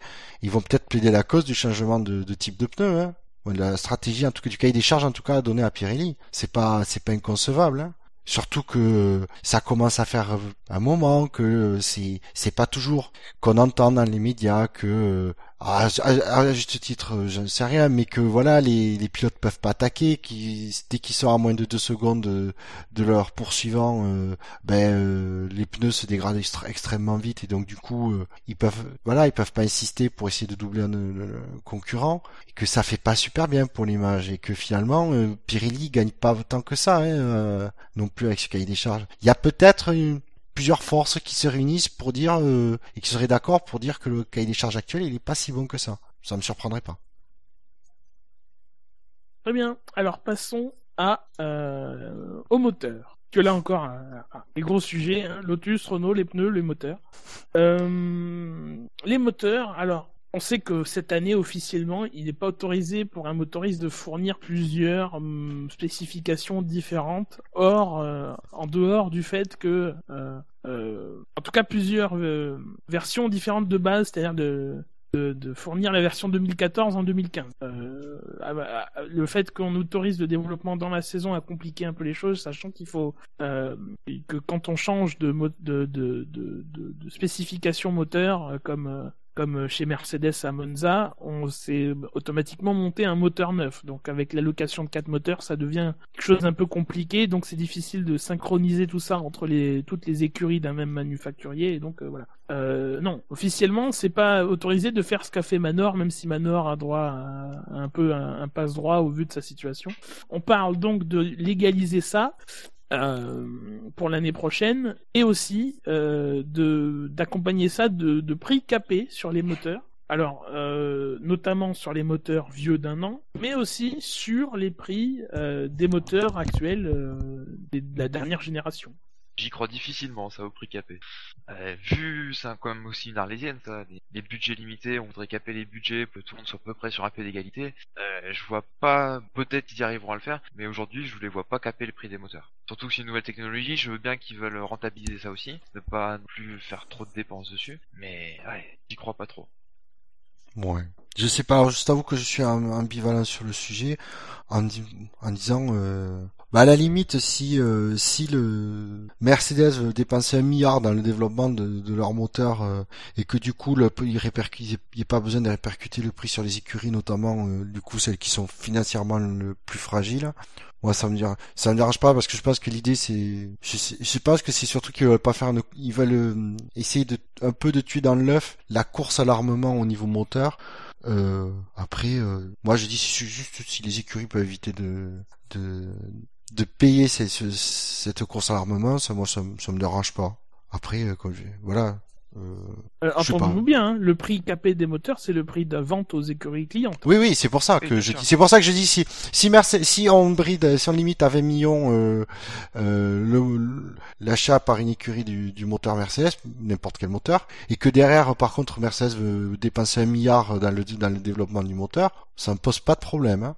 Parce que de toute façon, il y a que des gros constructeurs qui ont les capacités de faire les moteurs. Donc, euh, alors après, s'ils veulent mettre du pognon dans le, développement du moteur, ça ne pose pas de problème. Comme je dis, c'est juste que il faut pas que ça, ça, empêche les, euh, les, les écuries d'avoir accès au moteur. Pour ça que l'idée du, du moteur capé, du, du, prix du moteur euh, plafonné, c'est pas, euh, ça me choque pas et c'est peut-être plus, c'est certainement l'un des plafonds budgétaires qui peuvent le mettre en place le plus plus Ah oui, là c'est simple hein, de toute façon. C'est une somme sur un contrat. Euh... Voilà, vérifier qu'il y a le virement qui est fait et que ça, ça dépasse pas. Euh, bon, c'est plus simple en tout cas. Après, de toute façon, tu peux jamais échapper à ce qu'il y ait de. Mais euh, après, quel est l'intérêt pour l'écurie de payer plus? C'est plus dans l'intérêt du constructeur de, de, du, du, motoriste de se faire payer plus, mais l'écurie, enfin. Ça sert à rien de le vendre trop cher si personne peut l'acheter, c'est sûr. Exactement. Non, mais d'un autre côté aussi, tu pourras avoir par exemple euh, euh, d'un autre côté, ça permettra aussi peut-être de rendre accessible. Euh, mais admettons par exemple, Mercedes décide, ils, ils voient que pour avec les jetons ou pour les développements pour 2016, leur moteur, ils vont, ils vont pouvoir en sortir 200 chevaux de plus. Admettons, je, je caricature, mais 200 euh, chevaux de plus. Ils décident, ils décident, ils décident de dire, bah, ils décident, bah, écoutez, si vous voulez notre moteur en 2016, c'est 100 millions le, c'est 100 millions. Du coup, en fait, c'est une façon de dire, ben nous, le, notre super moteur, on sait, on va tout exploser. On lui dit, c'est une façon de dire, on se le garde. Mais ça, ils ont pas besoin de faire ça. Ils font comme ce que Renault a dit et puis ils le vendent plus à personne. Oui. Après, c'est difficilement, c'est difficilement faisable parce que on sait très bien que euh, si Mercedes coupe les ponts alors que Renault coupe les ponts, il reste plus que Ferrari. Euh, donc, euh, on va pas avoir huit écuries ou neuf avec avec des moteurs Ferrari, mais voilà. Non plus, mais ils le feront pas. Et et, et, cette idée donc de d'autoriser officiellement les moteurs de l'année précédente? Je vois pas en quoi ça gêne. Ça, y a pas d'avantage. Au contraire, ce serait plutôt des désavantages. C'est faire un moteur moins cher? Voilà, tant que oui, ça devient pas dangereux. Le prix serait encore plus réduit pour ce moteur-là que pour les autres. Tant que ça devient pas dangereux et que la voiture se retrouve pas à 3 secondes derrière les autres juste parce que le moteur est pas assez puissant ou quelque chose comme ça, ça me gêne pas plus que ça. 3 secondes non, mais après, euh, on a eu des déclarations de... Eh oui, mais par exemple, Munich Hackenberg est contre. Euh, non, mais celle-là, j'ai jamais compris comment elle marchait. Ah, je, je, fais que moi, je, vous savez, je suis un honnête homme. Je, je fais que, que... oui, je l'ai mise dans ma, je l'ai mise dans ma Worst Team et alors? non, mais voilà, elle est contre parce que ça crée deux divisions selon elle. Après, euh, dans l'histoire de Sauber, non. Jusqu'en 2004, jusqu'en 2004, ils ont toujours eu un moteur vieux d'un an par rapport à, ce, à Ferrari, quoi. Même en, en 2001, Prost avait un moteur Ferrari vieux de deux ans. Après, ça s'applique Ferrari parce qu'ils veulent pas donner, même à une écurie comme euh, Sauber, ils veulent pas donner la même arme que, que leur propre ah, écurie ont, dans le risque Ils ont fini par le faire quand même. Hein. Oui, c'est vrai. Euh, depuis 2004, enfin entre 2004 et, et, la vente de l'écurie à BMW, ça a toujours été des moteurs pas forcément autant développés, mais c'était des moteurs de l'année en cours. Il y a même une année où c'était bon, c'était le moteur de l'année en cours et la voiture de l'année dernière. Mais ça, il faut pas le dire, personne n'est au courant. et euh, pourquoi pas Mais effectivement, du coup, il faudrait que le prix soit soit bien réduit par rapport au, prix du moteur de l'année en cours. Oui, qu'il y a un intérêt à le prendre. Parce qu'après une, écurie, si tu lui dis, surtout si c'est un moteur qui du coup est fiabilisé, une, petite écurie, elle aura pu, elle aura pu tout à gagner en, pouvant économiser pas mal sur ce poste budgétaire là, en ayant un moteur, surtout qu'il faut être honnête. Déjà à partir de l'année prochaine, je pense, je sais pas s'il y a vraiment beaucoup à, à gagner maintenant entre euh, au niveau moteur Bah, tu veux dire, on est Oui. qu'à la deuxième Ah oui, année, oui. mais Il y a des chiffres, il y a des chiffres qui parlent de 40 chevaux euh, à Monza en plus pour euh, Mercedes. Apparemment, il y a, il y a, on est vraiment, enfin, on est qu'à un an et demi de, de cette technologie et il y a encore, vrai. il y a encore de quoi faire. tu verras, c'est vrai que Et les Honda V8, de la il a part fallu aussi. attendre. Oui, et Honda, eux, ils sont à 240, oui, c'est vrai oui, c'est vrai. Mais Euh, c'est pas la faute du châssis. c'est pas c'est de, toute façon euh, en fait c'est quoi? C'est ce qui pose problème c'est pas de créer une deuxième division parce qu'honnêtement elle existe la deuxième division c'est surtout que ça ça Il y a officialise que Manor deuxième- dedans aujourd'hui. hein. ça que la non il y a Honda aussi il y a McLaren non non c'est Ah. le problème c'est que non mais le problème c'est qu'à un moment donné en fait c'est ça c'est que ça ça officialiserait le fait que euh, euh, Red Bull Mercedes Ferrari et euh, et encore Red Bull c'est pas gagné et euh, quel, quel autre grande écurie tu as dit J'allais dire McLaren, Renault, non. Syria Renault, Renault, euh, soit soit euh, des grosses écuries et devant par rapport aux autres écuries. D'un côté, euh, tu peux, si Mercedes, admettons, en 2016, ils ratent leur châssis, le cas. hein. C'est- déjà le cas. Si tu regardes le, le cas de, de Mercedes, euh, ils ont introduit leur moteur à, à, à Monza. Bon, ils ont quelques soucis avec. Euh, Oui, ça pas forcément réussi, mais Williams, euh, Force Oui, ils ont pas accès. et, euh, et Lotus, enfin, c'est pas forcément volontaire, mais pour l'instant, ils ne l'ont pas. Euh, ils Oui, savent pas quand est-ce qu'ils l'auront. mais c'est Après, est-ce que c'est dans la volonté de Mercedes de fiabiliser sa plateforme avant de la, de la mettre à disposition des autres? Et c'est louable d'un- côté, mais en même temps, quand on voit la performance d'Hamilton, voilà. c'est- Oui.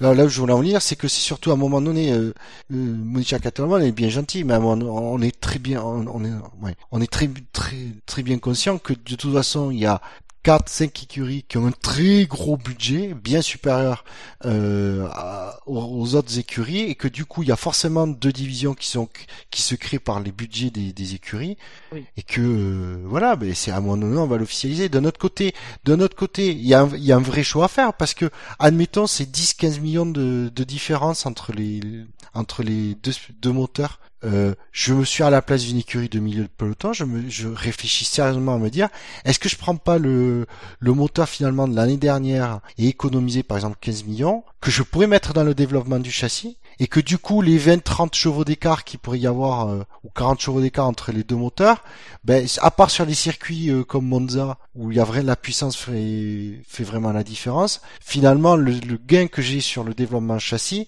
sur les autres circuits par contre je vais je vais m'y retrouver niveau sportif niveau temps. Donc il y a vraiment un, il y a vraiment un calcul à faire. C'est pas forcément inintéressant pour les euh, des écuries à, à budget euh, modeste moi je dis pourquoi pas En fait, et j'ai envie de dire et, Monisha Keltenborn, c'est la nouvelle Henri Pescarolo. oui Oui, alors, il y a le diesel, moi j'en ai marre le diesel, bon. Très belle imitation. Tu comprends ça, Abuchor, s'il te plaît. Je t'interdis de diffuser ce passage. Ça doit rester privé. j'ai pas entendu ce que tu disais David Non, non. Il a dit. il a- j'ai pas noté c'est toi je sais pas que je connais je sais pas quel euh, je sais pas où c'est Ce sera coupé, ce sera coupé.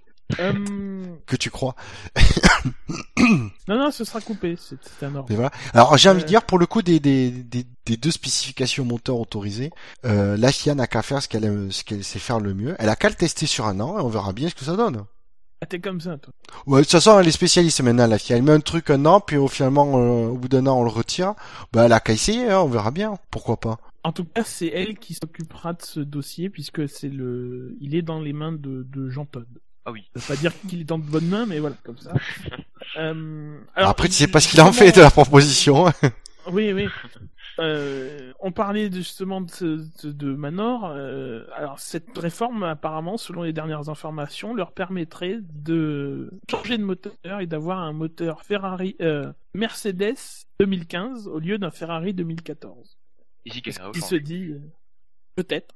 Vu, vu, vu que ce sera le moteur Mercedes 2015 de fin de saison, pourvu quand même qu'il soit fiabilisé d'ici là. euh, Oui. mais voilà. Il n'y a pas énormément, énormément de soucis avec ce moteur.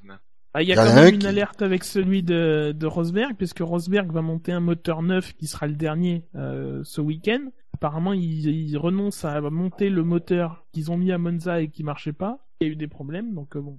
Ah, mais il avait fait quand même un peu de kilomètres. Donc, je veux dire, c'est pas un moteur qui a fait un grand prix qui s'est cassé non plus. Il y a quand même un Oui, mais pour qui- l'instant, ils le remontent pas. Ils mettent un, un, un nouveau moteur neuf. Faut voir. Ah, parce qu'il il est plus utilisable. Oui, oui, oui, non, je suis d'accord. Mais niveau de fiabilité, je trouve quand même que Mercedes a atteint un, un bon niveau. Après, bon, ça arrive aussi. C'est peut-être aussi un moteur qui, C'est peut-être un défaut Il sur ce défaut. moteur-là, oui. voilà, défaut de conception. Enfin, ça malgré tout, euh, avant de demander à Hamilton de- d'attaquer pour euh, éponger une pénalité, euh, on avait été très précautionneux avec le moteur d'Hamilton. Oui, puisqu'il était que sur le mode 2, euh, sur je sais pas combien de, de puissance moteur, quoi. Quand il a dit passe en 3 et attaque. Et maintenant, passe en 5, oula. Mais si ça permet à Manor d'avoir le choix, euh, ben, ne- serait-ce que j'ai envie de dire, ne serait-ce que le choix entre le, entre le moteur Ferrari et le moteur Mercedes, financièrement parlant, c'est, c'est, ça peut être qu'une bonne chose.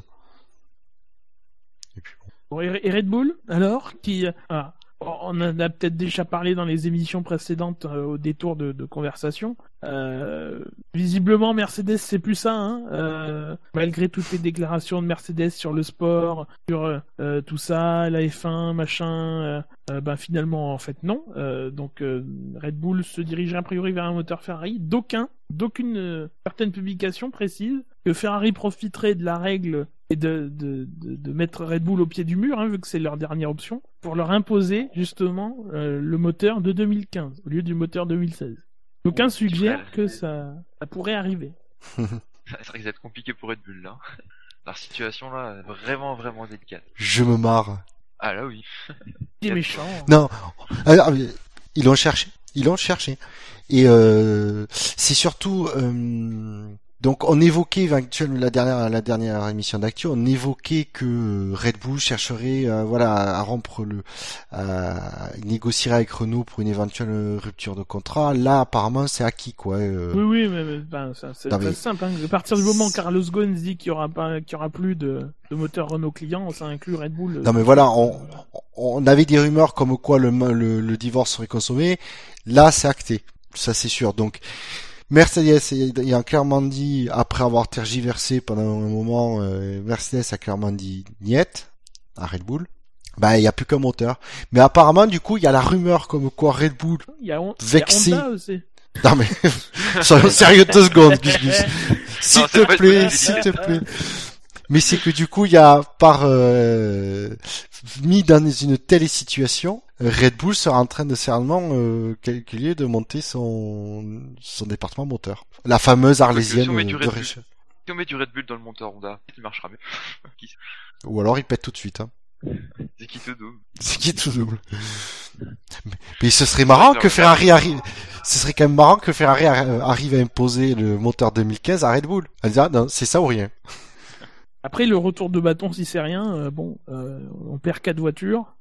J'ai pas l'impression que Red Bull soit quand même si prêt à partir que ça de la F1. Oui, oui, oui. Parce que je pense que le contrat avec la FOM, De là à se faire imposer, euh, de là à se faire imposer. Oui, le contrat avec la FOM est béton. C'est clair, ils sont, ils sont, ils sont engagés jusqu'à 2020. Mais, mais de là à se faire imposer un moteur euh, moins performant et, et sans les développements, hein, du coup, parce que l'écart en début d'année sera déjà important, mais il va se creuser de, de pendant l'année. Enfin, si on continue à autoriser, parce que c'est pas, c'est pas fait encore cette si on continue à autoriser les développements pendant la saison, ben, l'écart sera de plus en plus important au fur et à mesure que la saison euh, se passe. Quoi.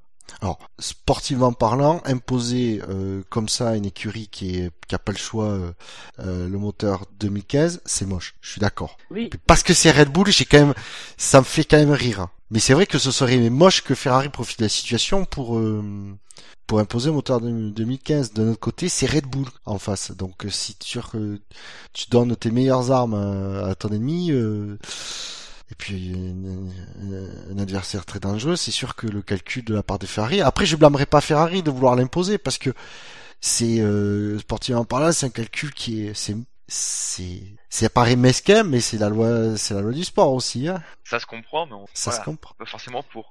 Après, la- l'arlésienne de, des moteurs euh, que Red Bull pourrait développer eux-mêmes, ça fait un moment qu'on en parle, mais depuis quelque temps, euh, on y pense pas. publiquement, on l'évoque plus. Alors, euh, est-ce que le fait que, par exemple, si Ferrari euh, leur met dos au mur et que leur dit vous impose un vieux moteur, euh, ça va peut-être les motiver à se bouger un peu plus sur le dossier et créer leur propre moteur. Mais ça, ça voudrait dire quand même euh, un engagement qui serait vra- vraiment à long terme et pas que forcément jusqu'à 2020, mais jusqu'à 2025 ou autre. Mais après, est-ce crois que, pas.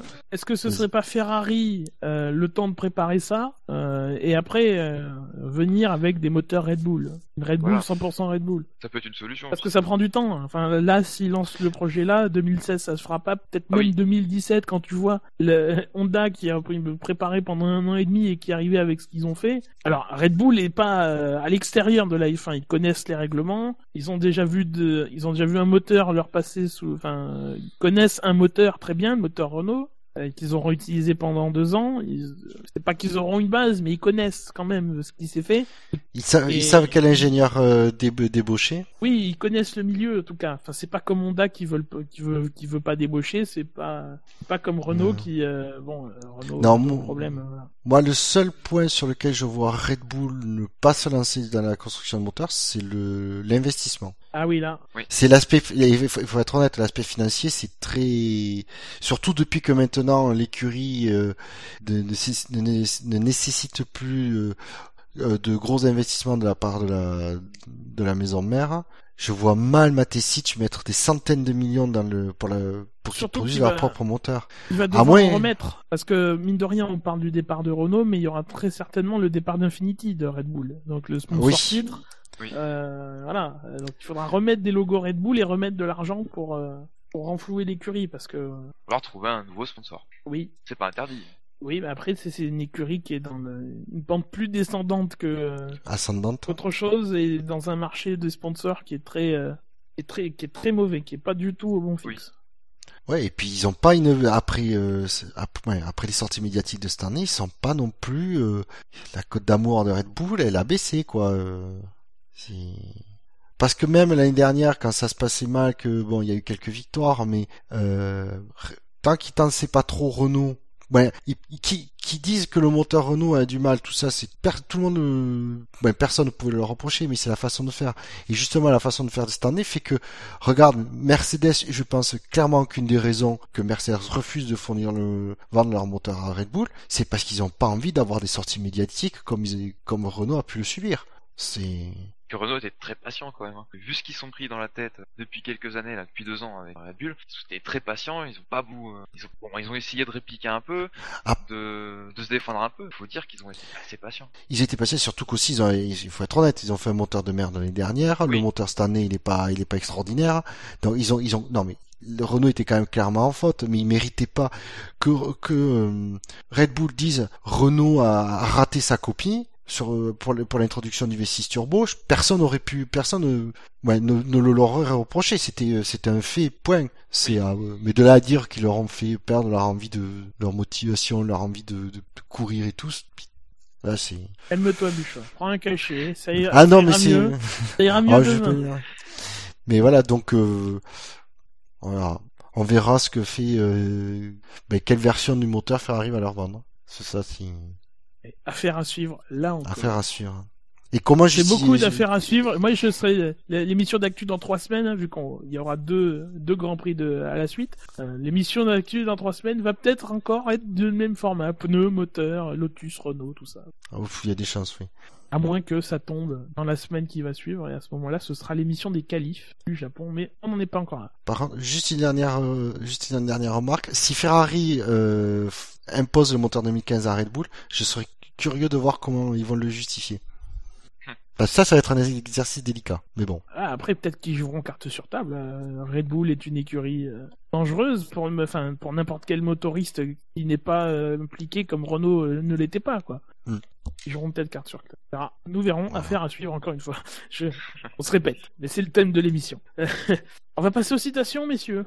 Alors, je propose de commencer parce que je vais rester dans la J'ai j'ai ouï continuité. dire, j'ai ouï dire qu'on avait tous des citations et déjà c'est formidable. C'est un exploit. Ouais.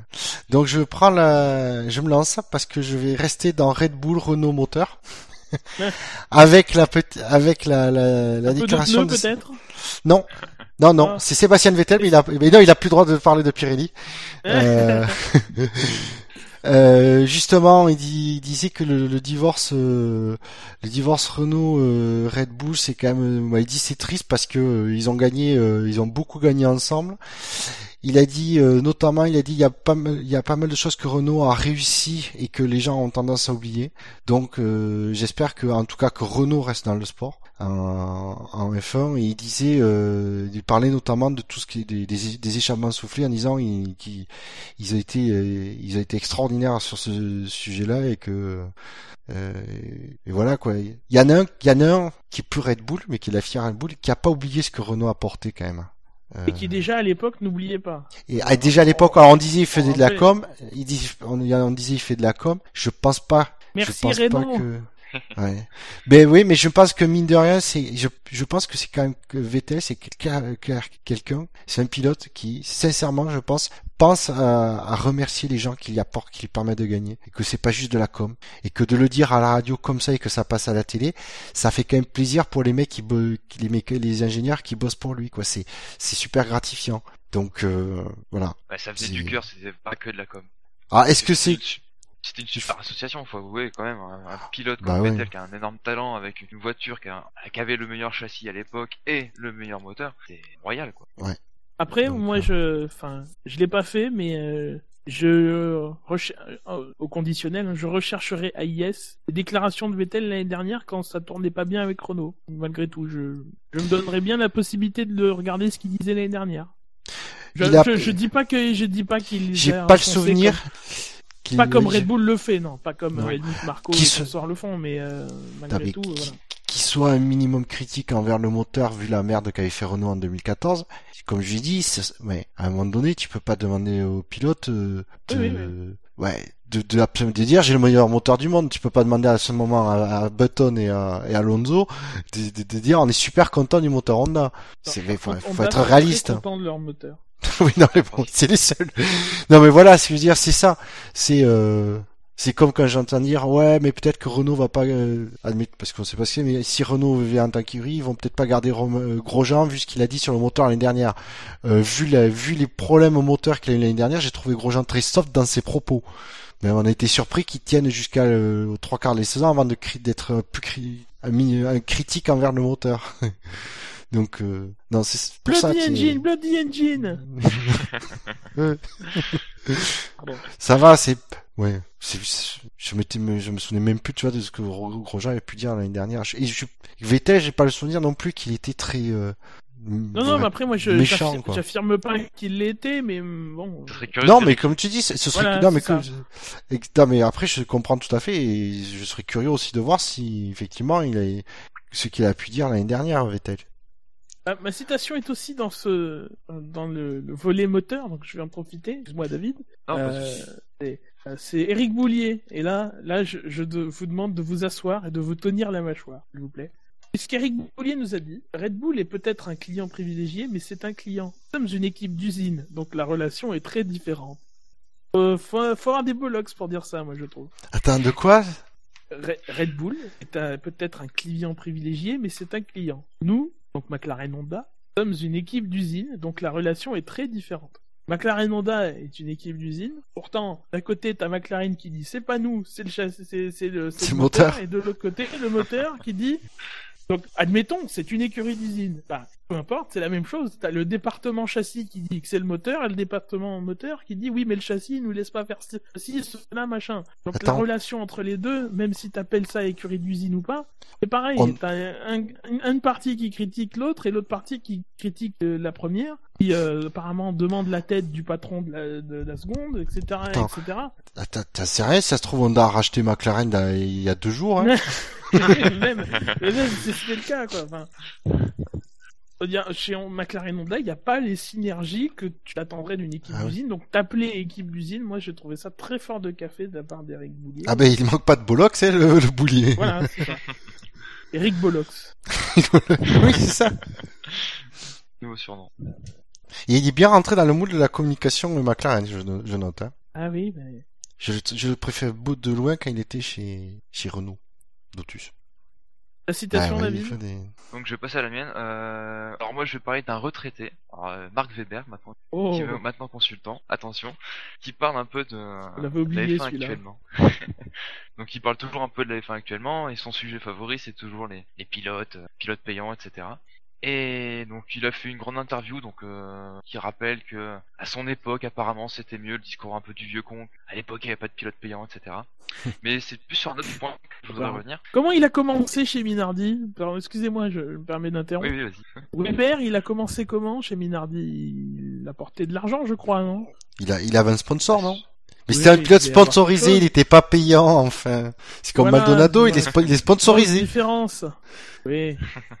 Et du coup, ah oui, alors il réagissait sur les pots de Maldonado, qui disait que Maldonado était pas sûr d'où aller l'année prochaine et que Mark Weber se plaignait que Maldonado c'est lui qui faisait son choix, que normalement c'est pas comme ça que ça se passe, c'est que les écuries qui choisissent les pilotes, et puis si les pilotes sont pas contents, ils doivent se barrer. Et du coup, il reprochait à Maldonado de stagner dans des écuries sans forcément vouloir progresser. Il a sorti une phrase que je trouvais bien trouvée, c'est, il dit, je cite, c'est un peu comme être un pilote d'avion de chasse, mais chez British Airways. Ils sont dans leur zone de confort et gèrent le rythme, c'est frustrant. Donc, l'analogie, honnêtement, j'ai trouvé pas mal. Parce que c'est vrai qu'au final, bon, même si on dit que Maldonado, c'est peut-être pas forcément le meilleur pilote, c'est comme un top pilote parmi, parmi le gratin mondial.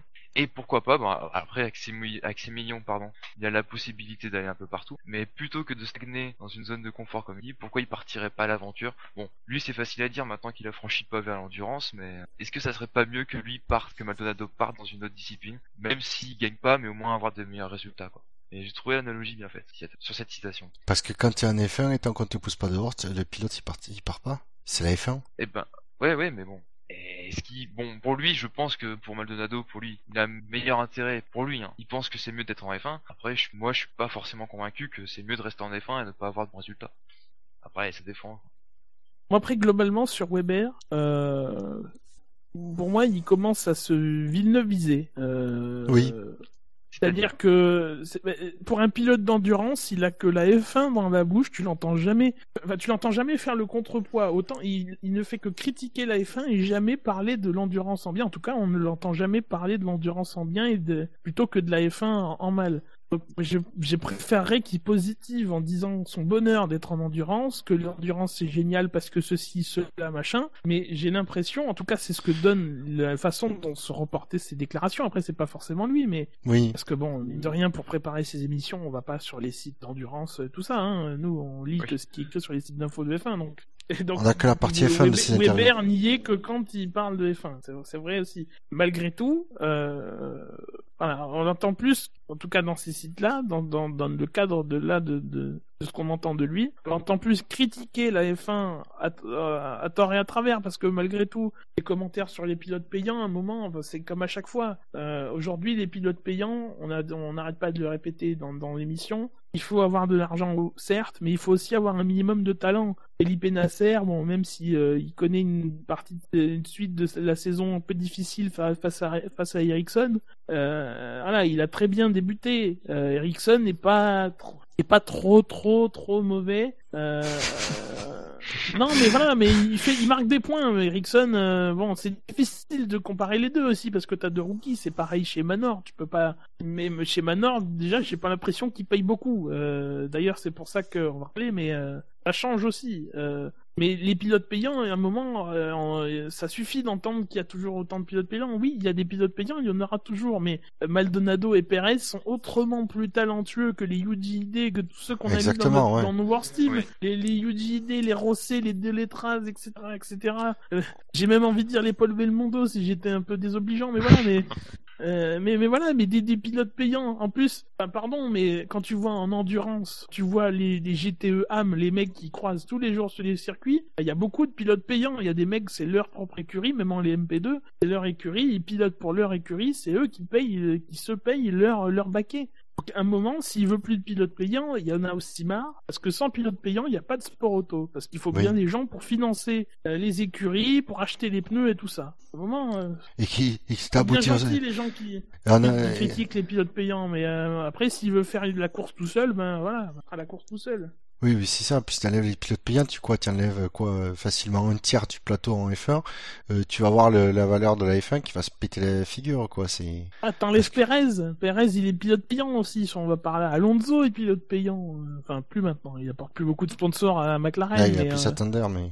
mais... mais, non, mais voilà, c'est ça. C'est et puis, comme tu dis, on a, je on a quand même une qualité, un niveau de, qualité de, qualité de, de pilote payants, ils sont payants certes, mais ils ont je dire, ils sont quand même pas non plus arrivés là par accident. Faut pas oublier qu'à un moment donné, c'était limite des amateurs les pilotes payants dans les années euh, 80 ou 90. Ils avaient quasiment pas d'expérience. Il y a des mecs qui se payaient des, c'était c'est un peu à la le baquet, euh, voilà, pour le week-end. Et c'était, euh, ils faisaient ça quoi en F1. Je veux dire, euh, les seuls qui ont fait des, des piges d'un week-end, c'est quand même des pilotes professionnels qui ont pu faire ça euh, de nos jours. C'est là, la super, le, le principe de la super licence, euh, ça, ça filtre sacrément quoi. Alors après, oui, on a pour, pour tous les pilotes payants, on a un Maldonado, mais euh, Mais Maldonado est un vainqueur de Grand Prix. C'est un vainqueur de Grand Prix et c'est puis c'est quand il est quand il en est quand même pas. Oui, oui. euh, Non, mais je parle au niveau euh, accident plutôt que de talent. Euh, palmarès plutôt. À ce moment-là, voilà, on c'est- laisse pas courir de Cesaris euh, et tout. Enfin, des pilotes qui ont connu des accidents, il y en a eu, hein. Exactement, exactement. Donc. Weber Donc, qui, enfin, pardon, mais le, le, Marc Weber euh, des accidents, il a failli en causer plein en tassant plein de pilotes euh, euh, contre le muret des stands aussi. Donc, pardon, mais sa réputation en tant que pilote sûr en piste, alors peut-être qu'il a pas causé beaucoup de gros accidents. Euh, en tout cas, Mercedes, euh, Mercedes au Mans, c'était pas sa faute et tout, et, son accident à Valence avec euh, Kovalainen, pas forcément non plus. Mais bon, voilà. Weber a jamais été un pilote répu- réputé sûr quand tu tentes une, manœuvre de dépassement. Donc c'est un peu aussi fort de café de sa part. De... Enfin bon, voilà, j'ai dit ce que je me suis bien lâché. On va passer à la suite. Et justement, en parlant de pilote payant, nous allons passer au transfert. Et le, le transfert qui euh, a lieu cette semaine, c'est euh, chez Manor en fond de grille. Puisque Roberto Meri euh, est remplacé, en tout cas euh, pour 5 des 7 grands prix de qui restent cette saison, par l'américain Alexander Rossi, qui portera le numéro 53. Euh, alors, 5 grands prix sur 7, pourquoi? Parce qu'il est retenu, il sera retenu à Sochi et à Abu Dhabi, euh, en GP2 tout simplement. Parce qu'il joue le titre. joue- hein, de... Il joue le titre. Oui, Ah, il joue la la seconde deuxième place, place. pas Euh, Ouais. quand même. Ah non, je savais pas. Non, j'ai lu. Euh... Ah, Non, il, que je- il joue, il joue le, il, il joue le titre. Il a des chances, mais euh, bon, Van Il y a Dorn. Des chances voilà, mathématiques. Ah oui. Voilà, c'est ça. Non, mais comme je suis pas du tout le de- le GP2, je sais pas. Ben oui, surtout que c'est effectif dès ce week-end. Alors à noter Donc- que euh, Mary est- a appris ça en arrivant à Singapour lundi, donc euh, Belle surprise. toujours, euh, toujours intéressant. Après, j'ai pas Ouais. entendu de, alors je sais pas combien, alors, je sais pas s'il est vraiment payant ou non, mais j'ai pas entendu de somme qu'aurait déboursé euh, Rossi pour euh, faire ses grands prix. Pas A si priori, malgré tout, ça, enfin d'après ce qu'on peut entendre des déclarations de, de Rossi, euh, il y aura un sponsor au moins aux États-Unis, euh, pilote américain euh, lors du Grand Prix américain, euh, voilà. Alors, est-ce qu'il y en a, est-ce qu'il y en a qui, comme moi, pensent que ça fait partie d'un plan pour finir chez As Ça a été évoqué. Hmm, ça, Moi, j'y ça a crois été pas dit, forcément. J'y crois absolument pas. Parce As, qu'à mon avis, déjà, As, il, a déjà a- son a- duo As. Il le a dit pas, dit- mais il a déjà. Non, je ouais, pense- ouais. Et puis il a dit qu'il voulait un pilote expérimenté aussi, euh, pardon, mais euh, il a fait pour l'instant 5 vendredis. euh, bon, euh, c'est pas, Alors. c'est pas assez expérimenté. Quoi. Alors, la question c'est que est-ce que ce- parce que on, on disait euh, dans, dans la dernière émission, on disait que que Gutiérrez était pas forcément si assuré que ça. Euh, C'est le bac qui Ah chasse. Donc, ah, sauf que, sauf que, est-ce qu'il y aurait pas, euh, euh, il prendrait Vergne et sous la pression peut-être d'un gros sponsor et peut-être que sous la pression d'un gros sponsor américain, disant vous prenez Rossi, ce sponsor paye le et en contrepartie, ah, ça aurait obtenu que Rossi fasse des courses cette année pour être et du coup ils auront un duo euh, Vergne qui est quand même bien expérimenté surtout pour le développe pour développer l'écurie des premières années. Je pense qu'il va c'est le meilleur meilleur pour euh, dans, dans cette situation là et euh, de à côté le jeune américain euh, qui euh, qui va attirer les sponsors. C'est pour moi c'est pas une situation. C'est dans le cas où Gutiérrez aurait pas été retenu et du coup c'est Vergne à la place Non, après moi, ça colle pas avec les déclarations qu'il a fait Mais-. Après, je dis pas que Ça- c'est impossible, mais ça, pour moi, ça colle pas. Alors ouais mais a après toujours dit qu'il privilégierait pas un, un, un, un sponsor, un, un, un, un pilote américain euh, juste par rapport à sa nationalité. Alors effectivement, ça n'empêche pas que s'il amène un sponsor, bon, c'est lucratif, mais mais euh, quel sponsor quoi? C'est ça que Alors c'est pas c'est peut-être pas une question que Rossi amène notre sponsor, mais c'est plutôt un, un sponsor américain qui va avoir As et moi je veux bien vous sponsoriser. Par contre, il faut que vous ayez un des deux pilotes qui soit américain. Peut-être que tu vois ce que je veux dire. hein? Pourquoi pas. mais- Peut-être, Voilà, je sais après, pas. prendre un pilote américain pour un pilote américain. Bon, après, faut rendre aussi le mérite à Rossi. Bon, j'ai plus les, euh, exactement les dates, mais j'ai lu euh, dans un article que en trois ans, je crois, il a fait trois montées de suite dans Formule de promotion où il a gagné trois titres de suite. Donc dans les petites formules, il a quand même un certain talent. En GP2, il n'est pas ridicule. Donc c'est pas non plus qu'un pilote payant. Il a quand même euh, un côté à apporter. Et C'est vrai qu'en F1, euh, à comparer à ce qu'il y a sur le marché, c'est en pole position, même s'il a un gros compte. Après, alors Gus Gus, je suis comme toi, euh, ça colle pas du tout avec les déclarations de de Haas, qui a toujours été très clair d'ailleurs là-dessus euh, depuis des semaines. euh. Euh, après, moi, ce qui me surprend, c'est surtout la soudaineté de ce du remplacement de de, de Mary par Perez. C'est ça, de par Ro- Rossi. Euh, c'est surtout ça, moi, c'est la soudaineté de ce de ce truc qui, me surprend, Ah, qui me fait euh, m'interroger, enfin, quoi. Mary, mine de rien, euh, ça faisait un moment qu'on qu'on parlait du fait qu'il était là plus par défaut que par qu'autre chose. Ouais, mais qu'est-ce qui fait que tout d'un coup, euh, oh, Ah ben, on ça. Rossi, euh, il y a un sponsor qui veut faire euh, courir Rossi en F1, quoi. C'est Bah, ça oui. qui. Mais, mais pourquoi? C'est pourquoi tout d'un coup? C'est vrai que ça paraît un peu Bah bizarre. parce que ça prend du temps aussi, euh, faut dire. Rossi, il était engagé en GP2. Bon là, il y a l'opportunité du fait que euh, le mettre maintenant, ça empiétera pas forcément sur. euh, enfin, on mettra Mary à la place de, de- à sa place deux fois. euh, voilà, ça, euh, ça, ça empiétera pas grand chose. De toute façon, Manor il joue rien. Euh, moi, pour, pour moi, c'est plus euh, en vue d'un plan en 2016 pour Rossi, mais chez Manor et pas chez euh, et pas chez As. Je, je disais, c'était une lesquelles interrogation. hein. Ouais. C'est lesquels les deux que Mary doit faire déjà? C'est Abu Dhabi et. Et euh, le Sochi, parce qu'il y aura le D'accord. GP2 euh, Ouais. les bon, deux fois. Il va louper euh, deux courses qui sont pas non plus les plus passionnantes. Ce que j'allais dire, il a de la chance, Rossi, il a évité les deux plus chiantes. Vous êtes Il est vraiment, il est vraiment gagnant, il est, il est gagnant sur, il est vraiment gagnant sur toute la ligne, Rossi, là. Par contre, Mary lui perd sur toute la ligne. Voilà pour ce dossier. Alors, toujours dans les transferts, euh, on a les, on a Grosjean, oui, pardon, euh, pas sur cette fiche-là. On a Grosjean euh, qui a annoncé euh, ce jeudi dans le paddock que pour lui, la décision était prise Pour 2016, ouais. pour Et que 2016. tout était clair. Tout Il était pas clair. Il est Il a pas zen. dit. Le problème, c'est qu'on la connaît pas. Le problème, c'est qu'on ne sait pas. Alors, a-t-il des infos venant de Renault? Euh, Oui ou non Et ça ne conditionne pas la suite. Est-il tenté par le projet As Parce que outre, le projet Renault, outre le projet Renault, c'est bien là la seule place, grosso modo, qui reste, vu que on va en parler après. euh, on semble se diriger vers une continuité du côté de, de Perez et de Button chez dans leurs écuries respectives. Ce serait pas impossible. Grosjean chez H, je le verrais bien. Parce que c'est vrai qu'on parlait beaucoup d'un temps de Verne qui était en pole position avec Gutiérrez. Mais sachant que Ferrari a déjà casé un, un de leurs pilotes chez As, je pense que As aurait plus de liberté pour choisir le deuxième. Et entre un Grosjean et un Vergne, euh, ça se discute. Et puis, vu les déclarations de Haas, le profil de Grosjean, euh, c'est, Apparemment, c'est le, Clairement, enfin, c'est le, enfin, très clairement, Grosjean, c'est le seul qui reste, euh, vu que, enfin, en tout cas, Pérez dit lui que c'est, enfin, que c'est quasiment une formalité de rester chez Force India, même si, même si on, on on a pu lire des articles, notamment de Thibault Larue, euh, euh, pour qui euh, Pérez est dans le viseur de Renault si Renault revient. Mais encore une fois, Renault n'est pas encore sûr, donc euh, bon. Ouais, mais si Renault revient, il... Grosjean aurait sa place normalement aussi. Oui, mais Pérez aussi peut-être. Ouais. Après, Et voilà, Maldonado chez As, voilà.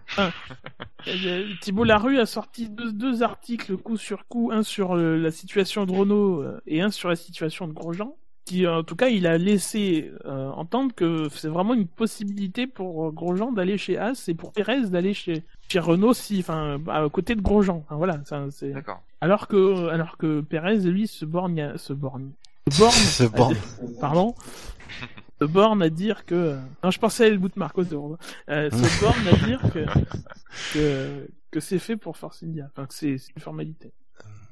À voir, à suivre. Ben, c'est surtout que moi, vu la, bon, en tout cas l'impression, que j'ai du projet As, euh, c'est pas non plus, euh, euh, ça me paraît pas déconnant si Grosjean va chez, il va tenter l'aventure, parce qu'il y a, je pense qu'il y a, un- il y a du potentiel. Euh, d'un autre côté, je serais pas surpris que Grosjean ait des infos sur le l'avancée du dossier Lotus, de- du dossier Lotus, et que du coup il est décidé, il est décidé, décidé de rester. Euh, c'est pas les deux, les deux pour moi c'est c'est c'est 50-50 j'ai envie de dire. Tu veux pas prendre un autre Joker? Non, non, Tu non. files un ami. Switch. Dire c'est 50-50. Ouais, je pense qu'il y a, et c'est surtout qu'il y a autant de chances pour le, de, pour l'un que pour l'autre. C'est, Moi, c'est, moi, je trouve ça intriguant malgré tout. Enfin, Thibault Larue, c'est pas n'importe qui. Euh, c'est pour ça qu'on le reçoit d'ailleurs, et, et- régulièrement. Et euh, moi, ça m'intrigue. Moi, c'est pour moi, c'est pas franchement un bon signe par rapport à, à Renault, parce que mine de rien, je, ra- je rappelle que si on perd Renault, on perd une écurie, on perd Lotus en tout cas. Enfin, c'est, c'est très mal parti pour que Lotus survive sans Renault. Euh, ne serait-ce que qu'aller à la fin de la saison, ça semble pas acquis.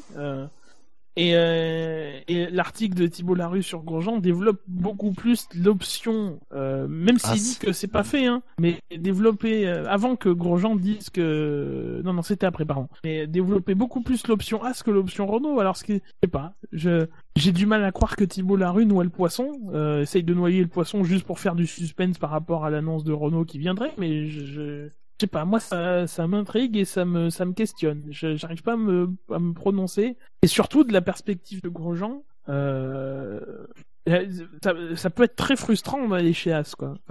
As, euh, malgré tout, même si euh, le ressenti, en tout cas de ma, part que j'en ai, est plutôt bon, en tout cas c'est comparativement au, projet des, au dernier projet d'écurie qui ont accédé à la F1. Euh, bon, c'était pas des réussites, quoi. Donc, même s'ils feront mieux, est-ce qu'ils feront beaucoup mieux ou est-ce qu'ils feront à peine mieux? Et à peine mieux, c'est se battre avec Manor, quoi. Enfin, c'est pas. Et pour, pour un pilote du calibre de Grosjean, mine de rien, les résultats sont là. Grosjean 10 podiums sur sa carrière, sur allez, un peu plus de 60 Grands Prix. Bon, euh, euh, peut-être que 14, 15, non, c'est un peu 80 Grands Prix, voilà. euh, mais euh, connaissant Grosjean, aller dans une situation qui peut être très frustrante comme ça, ça peut le braquer, ça peut le faire revenir dans des vieux démons. Je sais pas. Moi, je- Après, c'est le, le bon moment parce que c'est quand même As. Bon, tu l'as dit, on a un bon feeling. C'est pas un projet qui s'est fait comme ça en 15 jours. Euh, Il y a quand même beaucoup d'investissement derrière. Après, c'est sûr, ils vont pas être compétitifs pour jouer le titre dans deux ans, quoi. Mais je pense déjà que dans deux, trois ans, ils, seraient, ils seront capables de jouer les points régulièrement, de jouer des 5, 6e places.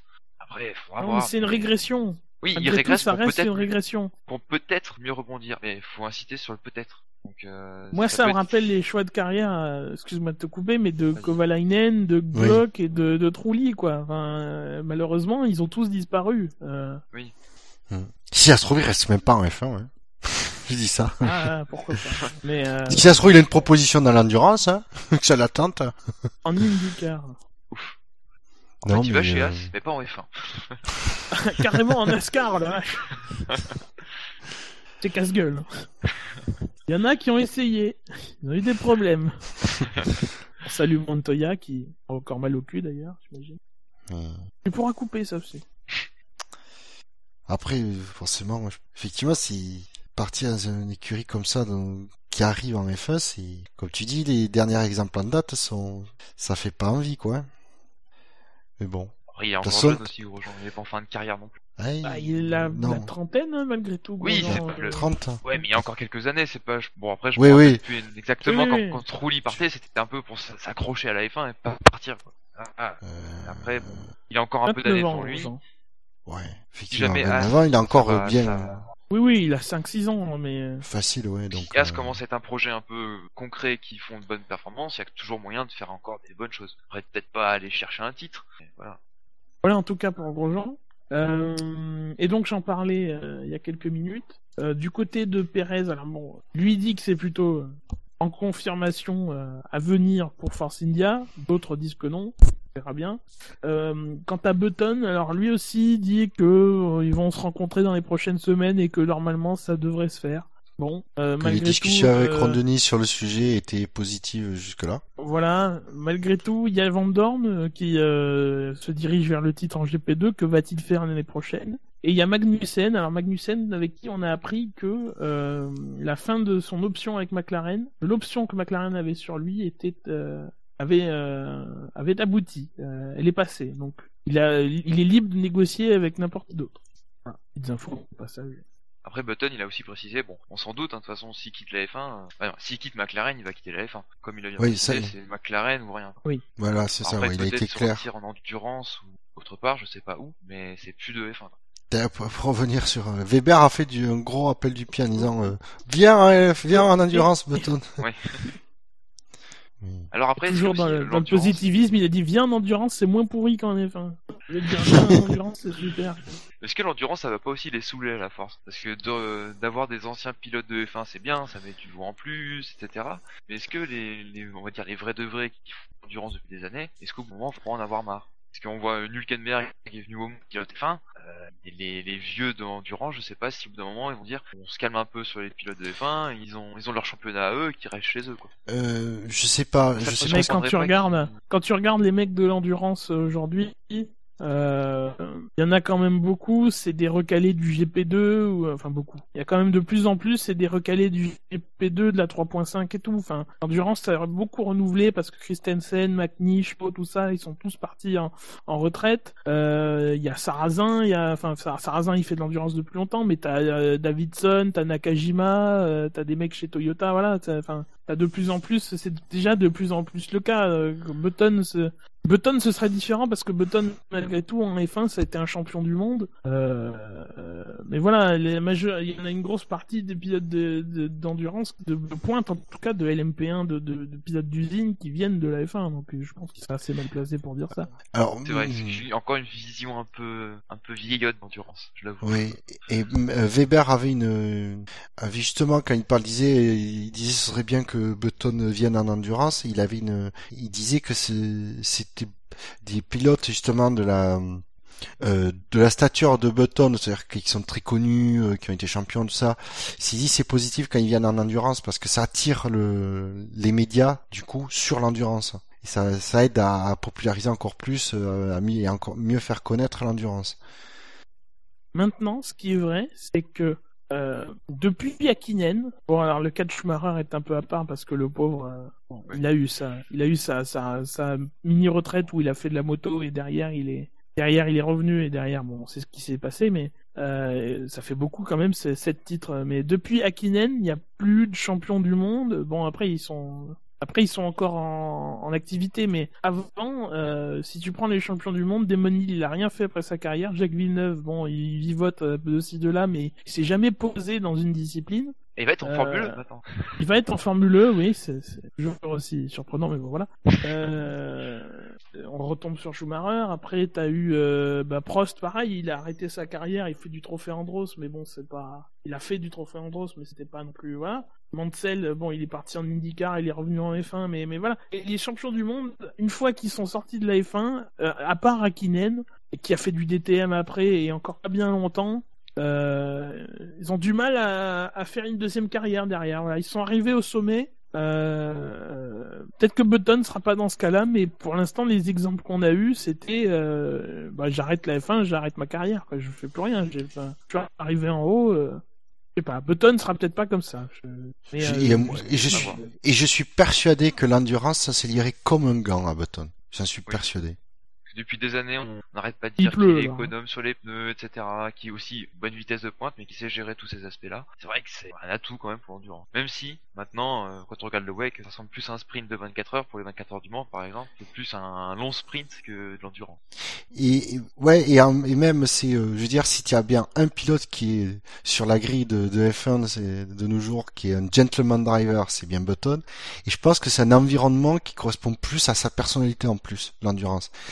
Je dis pas que c'est pas compétitif, au contraire, les mecs ils se tirent la bourre, mais il y a, cette, je sais pas, cet esprit un peu, euh, je sais pas comment l'écrire, moins, euh, moins à se tirer dans les pattes que que tu penses qu'on peut l'avoir en F1 et qui- je, je sais pas, c'est vraiment une question. Attention quand même, parce que euh, Button euh, derrière ses beaux airs de gentil, euh, gentil garçon, il, y a- il- il tire un peu dans les pattes d'un peu tout le monde aussi. Je dis pas que c'est le monde des bisounours, l'endurance. Je dis pas que euh, Button c'est un bisounours, loin de là. Mais euh, voilà, c'est. Je, trouve que c'est euh, autant c'est pilotage que personnalité. Je pense que l'endurance se collerait très très bien à Button. Et Perez, Perez, je pense qu'effectivement c'est c'est c'est fait quoi chez Forcinia. euh. Ouais, lui Ouais. apparemment il a pas de raison. euh, Ouais, pour les- pour l'instant il n'y a pas de raison de qui parte chez Forcinia. Forcinia a pas a pas de raison de se séparer de Perez. euh. Surtout si- s'il reste pas chez Forcinia, alors Forcinia va prendre qui à la place? Maldonado? Qui, est- qui joue le titre en DTM. Ouais. Après, moi, j'avance pas ça comme une certitude, mais on parle aussi. Ouais, non, c'est. Euh, c'est vrai que je l'ai pas mis dans le conducteur, mais on parle aussi de Verline chez Manor du fait de la fourniture moteur du, de, possible entre Manor et Mercedes. Ah, mais Verline, est-ce qu'il serait intéressé pour venir en F1 chez Manor? Comme là, en plus, il joue le titre en DTM. Euh... Oui, mais parce mais qu'il viendra en attention, F1. Beaucoup de jeunes pilotes, beaucoup de jeunes pilotes voient le DTM, comme dit Resta par exemple, euh, ou d'autres, voient le DTM comme un tremplin vers la F1 du fait des connexions avec Mercedes.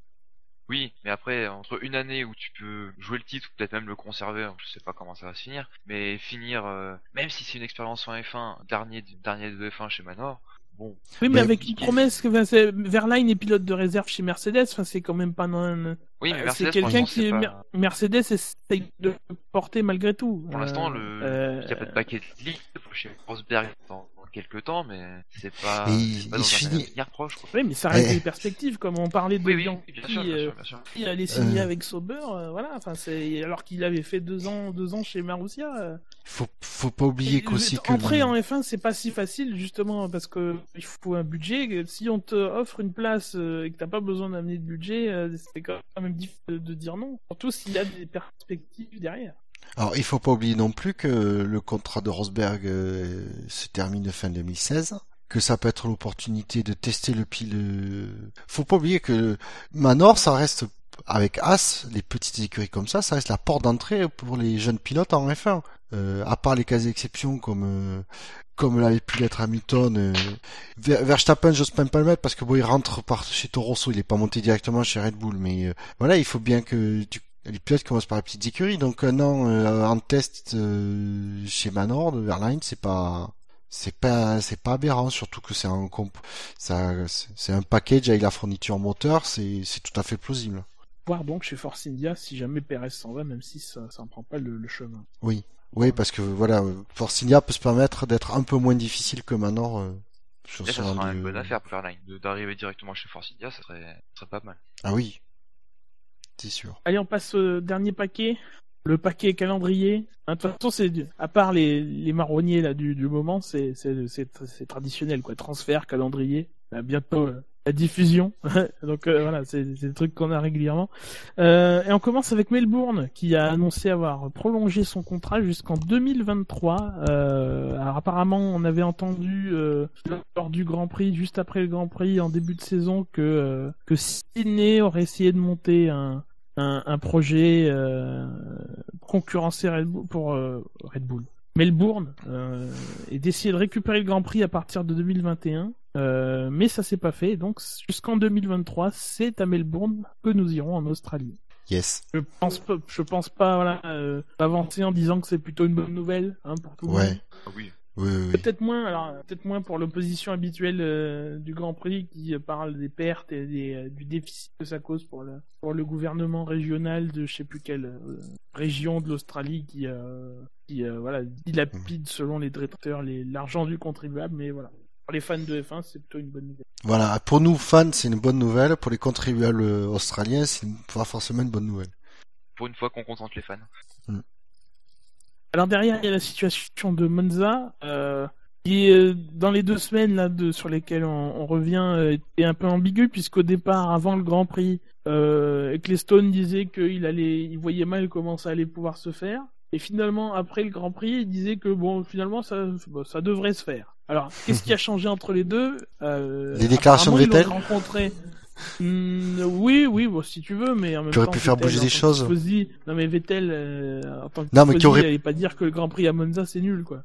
Non, mais euh, que- non, ce qui a changé entre les deux, c'est qu'il a rencontré le, le président du conseil italien, Matteo Renzi, et qu'il a dû obtenir euh, gain de cause, quoi, sur ce qui est une rallonge financière ou quelque chose comme ça. En tout cas, bon, les déclarations étaient contradictoires, mais les dernières en date semblent être en bonne voie pour Monza. Bon, tant mieux. Si ça arrive à, à négocier le contrat, parce que Monza, ça serait, ça serait vraiment dommage de ce Grand Prix. Là, c'est vraiment, euh, c'est l'histoire de la F1. Monza, euh, je vois pas comment la F1 peut euh, courir sans Monza. C'est comme si Ferrari partait, quoi. C'est un monument. Et je les vois pas partir parce que Ferrari va sûrement faire aussi le nécessaire, même s'ils le font peut-être déjà pour euh, financer une partie du Grand Prix. Mais je les vois mal laisser filer le, le- leur Grand Prix, quand même. Une institution pour eux. Ferrari ne peut pas se permettre de ne pas avoir de Grand Prix en Italie. Pas comme Mercedes et un Grand Prix d'Allemagne, par exemple. Oui, exactement. C'est pas pareil. Et- ouais. En tout cas, je Et pense. enfin, hein. dernière... Oui, oui, oui. Plutôt d'accord, je pense. Et enfin, donc, dernier, dernier petit bout d'info, même si voilà, c'est plus de la prospective qu'autre chose, il y a un- une espèce d'imbroglio euh, sur la fin du calendrier prévisionnel de 2016. Alors, il y a quatre euh, inconnus dans l'équation. Alors, d'abord, il y a la FOM qui veut pas que soit qu'on finisse trop près de Noël, sachant qu'il y a des calendriers qui ont fuité qui mettaient la dernière manche le 3 ou le 11 décembre, ou le 4 ou le 11 décembre, quelque chose d'un genre. De l'autre côté, t'as les écuries et t'as, euh, je crois, Button qui s'est plaint aujourd'hui, qui veulent pas que euh, il y ait trois grands prix de suite parce qu'on parle d'une suite euh, Singapour, Japon, Malaisie euh, à la suite, trois week-ends consécutifs. Oh, J'en En rêve trois week-ends d'affilée. En 3, t'as euh, les écuries elles, veulent pas non plus, euh, euh, veulent une pause estivale, sachant que dans certaines versions, il y avait que deux semaines entre la Hongrie et la Belgique. Et en 4, à Singapour, qui euh, veut pas que euh, Mal- la Malaisie soit trop près d'eux, parce que ça ferait un Grand Prix, si- surtout si on fait trois à la suite, ce serait Malaisie, euh, ce serait Ja- euh, Singapour, Japon, Malaisie, ça ferait euh, deux Grands Prix en, peu, en deux semaines à cin- 50 ou 100 km de distance. Donc il y a Singapour qui est pas content euh, euh, par rapport à ça, qui serait pas content par rapport à ça. Reste que pour contenter tout le monde, bah, apparemment ça semble impossible, euh, sachant que l'année prochaine on se dirige, et puis là on est en septembre, on peut pas changer euh, les choses comme ça. On se dirige vers un début de saison le 3 avril à Melbourne, qu'il y a 21 courses, il y a une course de plus, et qu'on donc on doit condenser un peu le tout. Et donc le dilemme se situe autour de, de, de, de tout ça. Il y aura il y aura des gens qui ne seront pas satisfaits par le, le calendrier qu'on qu'on qu'on qu'on risque de nous pondre. Bah, je, vais commencer par donner mon avis. Personnellement, que la F1 se finisse Non, donne en celui de Buchor, s'il te plaît. Alors, Ouais, vas-y, vas-y, donne mon avis. Euh, que la F1 se finisse en décembre, personnellement, je m'en fiche un peu. Qu'elle finisse en décembre ou en novembre, euh, si elle finit en décembre, tant mieux, on en aura un peu plus longtemps, mais bon, étant donné qu'on va commencer la saison plus tard, euh, c'est équivalent. Après, je me mets dans le dans le pignon, bah, dans, dans la vie des, euh, des équipes. C'est vrai que supprimer la pause de trois semaines en, en août, ouais, pendant l'été, c'est vraiment pour eux, c'est je veux dire, c'est obligatoire ces trois semaines. Je pense déjà ça passe très vite pour eux, qui sont toujours en vadrouille à droite à gauche, parce que même si nous on se plaint que des fois il y a deux semaines entre chaque Grand Prix, euh, c'est un rythme assez freiné la, la Formule 1. Pendant toute une année on est en, en déplacement à droite à gauche. Euh, moi je serais plus d'avis de l'avis des écuries de garder cette pause estivale, quitte à finir un peu tard. Après forcément il y aura d'autres soucis, mais ouais. Oui, il y aura d'autres soucis. Si t'as pas la pause estivale, si t'as une pause estivale, il faut resserrer à tel point qu'à un certain, à un certain moment, t'as trois grands prix à la suite. Oui, alors après trois grands prix à la suite, bon ça peut se faire, mais ouais, il faudrait que ça se fasse qu'une seule fois dans la saison. En plus, il y a un problème de logistique autour de ça. C'est-à-dire que le, le- si tu fais, euh, bon là en plus, ça contenterait pas du tout Singa- Singapour, mais pour que ce soit viable économiquement parlant, le, le plus viable serait de faire Singapour et la, et la Malaisie à la suite. Mais là, du Oui. coup, effectivement, Singapour euh, est pas du tout d'accord. Oui, ça se comprend aussi. Ça se comprend, ouais. là il y aura pas, il peut pas faire une décision sans sans fâcher quelqu'un. Ça va être un peu, c'est pas, ça va pas être la meilleure décision qu'on va prendre, ça va être la moins pire. Forcément, il y aura des, des sacrifices à faire. Après, il y avait aussi une solution qui était de mettre, euh, qui été évoquée, qui était de mettre la Malaisie juste avant Abu Dhabi. Certains ont même dit que la Malaisie allait finir la saison, mais ça, personne n'y croit puisque Abu Dhabi a le, a le contrat en béton pour pour ça. Euh, vous avez vu, j'ai fait des effets sonores et tout. Oui. Il y a le chèque qui va avec aussi, c'est pour ça. Oui, oui, oui. Attends, chéquier, il est où mon chéquier? Euh, Non. Euh, voilà, mais euh, mais euh, apparemment ça, ça se fera pas ou il y a un autre problème qu'on n'a pas identifié. Il y a déjà beaucoup de problèmes par rapport à ça et donc euh, à un an de, de cette partie de la saison puisque Singapour et euh, Singapour devrait être une semaine plus loin l'année prochaine, mais euh, peut-être. Euh, mais voilà, c'est dans un an et on est toujours on a toujours un flou autour de. Mais je de comprends pas surtout pourquoi ils tiennent euh, absolument à ce que ce soit ces grands prix là qui soient euh, d'affilée. Pourquoi pas faire euh, à faire trois grands prix d'affilée euh, Pourquoi ne pas faire ça en Europe par exemple C'est une très bonne question. Je te propose d'écrire à Big In Hill à la FOM. Pour toi, Bernie. Non, il va me faire, il va, il va me faire payer le Le timbre. la, la réponse. Ouais. Non, mais c'est ça, c'est non, mais c'est ça, c'est pourquoi ils tiennent absolument à ce que ce soit ces trois grands prix asiatiques d'affilée, alors que du coup tu Ah, pourrais parce les que- écarter. euh. Parce que mine de rien, on est en, on est en septembre et les, et les grands prix européens doivent bien commencer à vendre leurs billets dès maintenant. Donc tu peux plus vraiment moduler trop la date du début de saison. Euh, Oui. Là, l'Australie, c'est gravé dans le marbre. Tu auras Australie et Chine derrière. euh, là, ça, ça bougera plus. Euh, Après, c'est vrai que on n'est pas encore sûr de quand aura lieu, auront lieu la Belgique et l'Italie, mais jusqu'à la Hongrie, apparemment, ça semble euh, dur comme euh, ça semble inamovible maintenant. Est-ce qu'on est sûr que tous les grands prix seront là aussi l'année prochaine? Parce qu'il me semble qu'il y a l'Azerbaïdjan qui doit arriver, Grand Prix Oui. d'Europe. Oui, oui. Est-ce qu'on est sûr à 100% aujourd'hui qu'il va se tenir? Parce qu'on n'a plus d'informations depuis un petit moment. Euh, ça je crois parti. vous en avez parlé il y a deux semaines. Je crois que euh, Charlie Whiting se montrait content de le- Oui. l'évolution du tracé, que ça allait dans le bon sens. Faut suivre, David. Ah oui, je peux pas t'aussi non plus. Hein. Ah oui, il fallait écouter cette émission que je n'ai pas écoutée non plus, mais voilà. Euh, Voilà, en tout cas, pour l'instant, c'est le flou sur le calendrier, donc affaire à suivre, c'est euh, le leitmotiv de la soirée. La, la pile des affaires à suivre, quand même, commence à être quand même assez haute. Ah oui, bonne chance à ceux qui feront l'émission dans trois semaines. Euh, Donc, pensez à ne, pensez à ne pas m'inscrire. Messieurs, passons au sondage. Et euh, vu l'heure, hein, on, va vous laisser méditer sur le sondage de la semaine dernière, euh, d'il y, a deux semaines, euh, qui était après Renault, Ferrari et Mercedes, à quoi va bientôt pouvoir se comparer le moteur Honda? Alors, dans le désordre, à la vitesse de la lumière elle-même, au Faucon Millennium, à une tondeuse HRM 310, à Usain Bolt, à Ariane 5, à Sonic le Hérisson, au moteur Peugeot en F1, au nuage magique de Son Goku, à une bombe atomique ou au Concorde Ski. Pour voter, c'est très simple. Vous allez dans l'article, euh, puisque bon, c'est plus ce sondage qui euh, est euh, affiché. Euh, vous avez, vous allez dans l'article du dernier podcast et vous votez. Vous allez sur la page des archives du sondage qui est juste, en colonne de droite sous le sondage actuel auquel vous pouvez encore répondre. hein. c'est le sondage du fait marquant du Grand Prix d'Italie euh, 2015. Messieurs, on arrive à la fin de l'émission. Enfin. Enfin, le temps pour moi de vous rappeler que euh, vous pouvez nous retrouver comme d'habitude sur les réseaux sociaux et sur chez nos divers partenaires, sur Twitter, sur Facebook. Euh, Twitter c'est le arrobase le SAVF1 sur Facebook, facebook.com slash le SAVF1. Google Plus aussi, c'est plus compliqué l'URL donc vous allez sur notre site. Euh, sur YouTube, sur Dailymotion aussi même s'il n'y a plus le lien. Euh, euh, voilà, chez PodCloud, chez Podcast, euh, non, Podcast France, ça fait longtemps. Et euh, Pod Radio, ce canal Alpha. Je fais ça de tête, hein, ça se voit pas, mais je fais ça de tête. et euh, sur Stand F1 aussi, euh, où vous pouvez retrouver une, une, re- une espèce de revue de presse où vous pouvez rattraper les infos que vous auriez manqué. manqué. Euh, voilà, messieurs, le la F1 sur Internet, c'est sûr, SAVF1.fr. .fr. parce que le SAV c'est La famille. Top Moumout. Le Top Moumout, c'est le rythme des podcasts.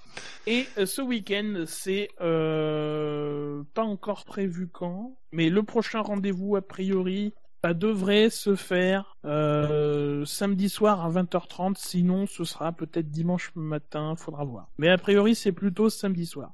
Voilà, à 20h30 comme d'habitude, sachant que de toute façon, on se retrouvera lundi à 20h30 pour débriefer la course. Messieurs, merci de m'avoir accompagné. Ah bah, avec plaisir. Merci à David de- d'être, euh, nous avoir rejoints. Oui, Bah de rien. Ça me fait, c'est un plaisir pour moi de, faire, de participer à l'émission. n'en fais pas trop, pas trop.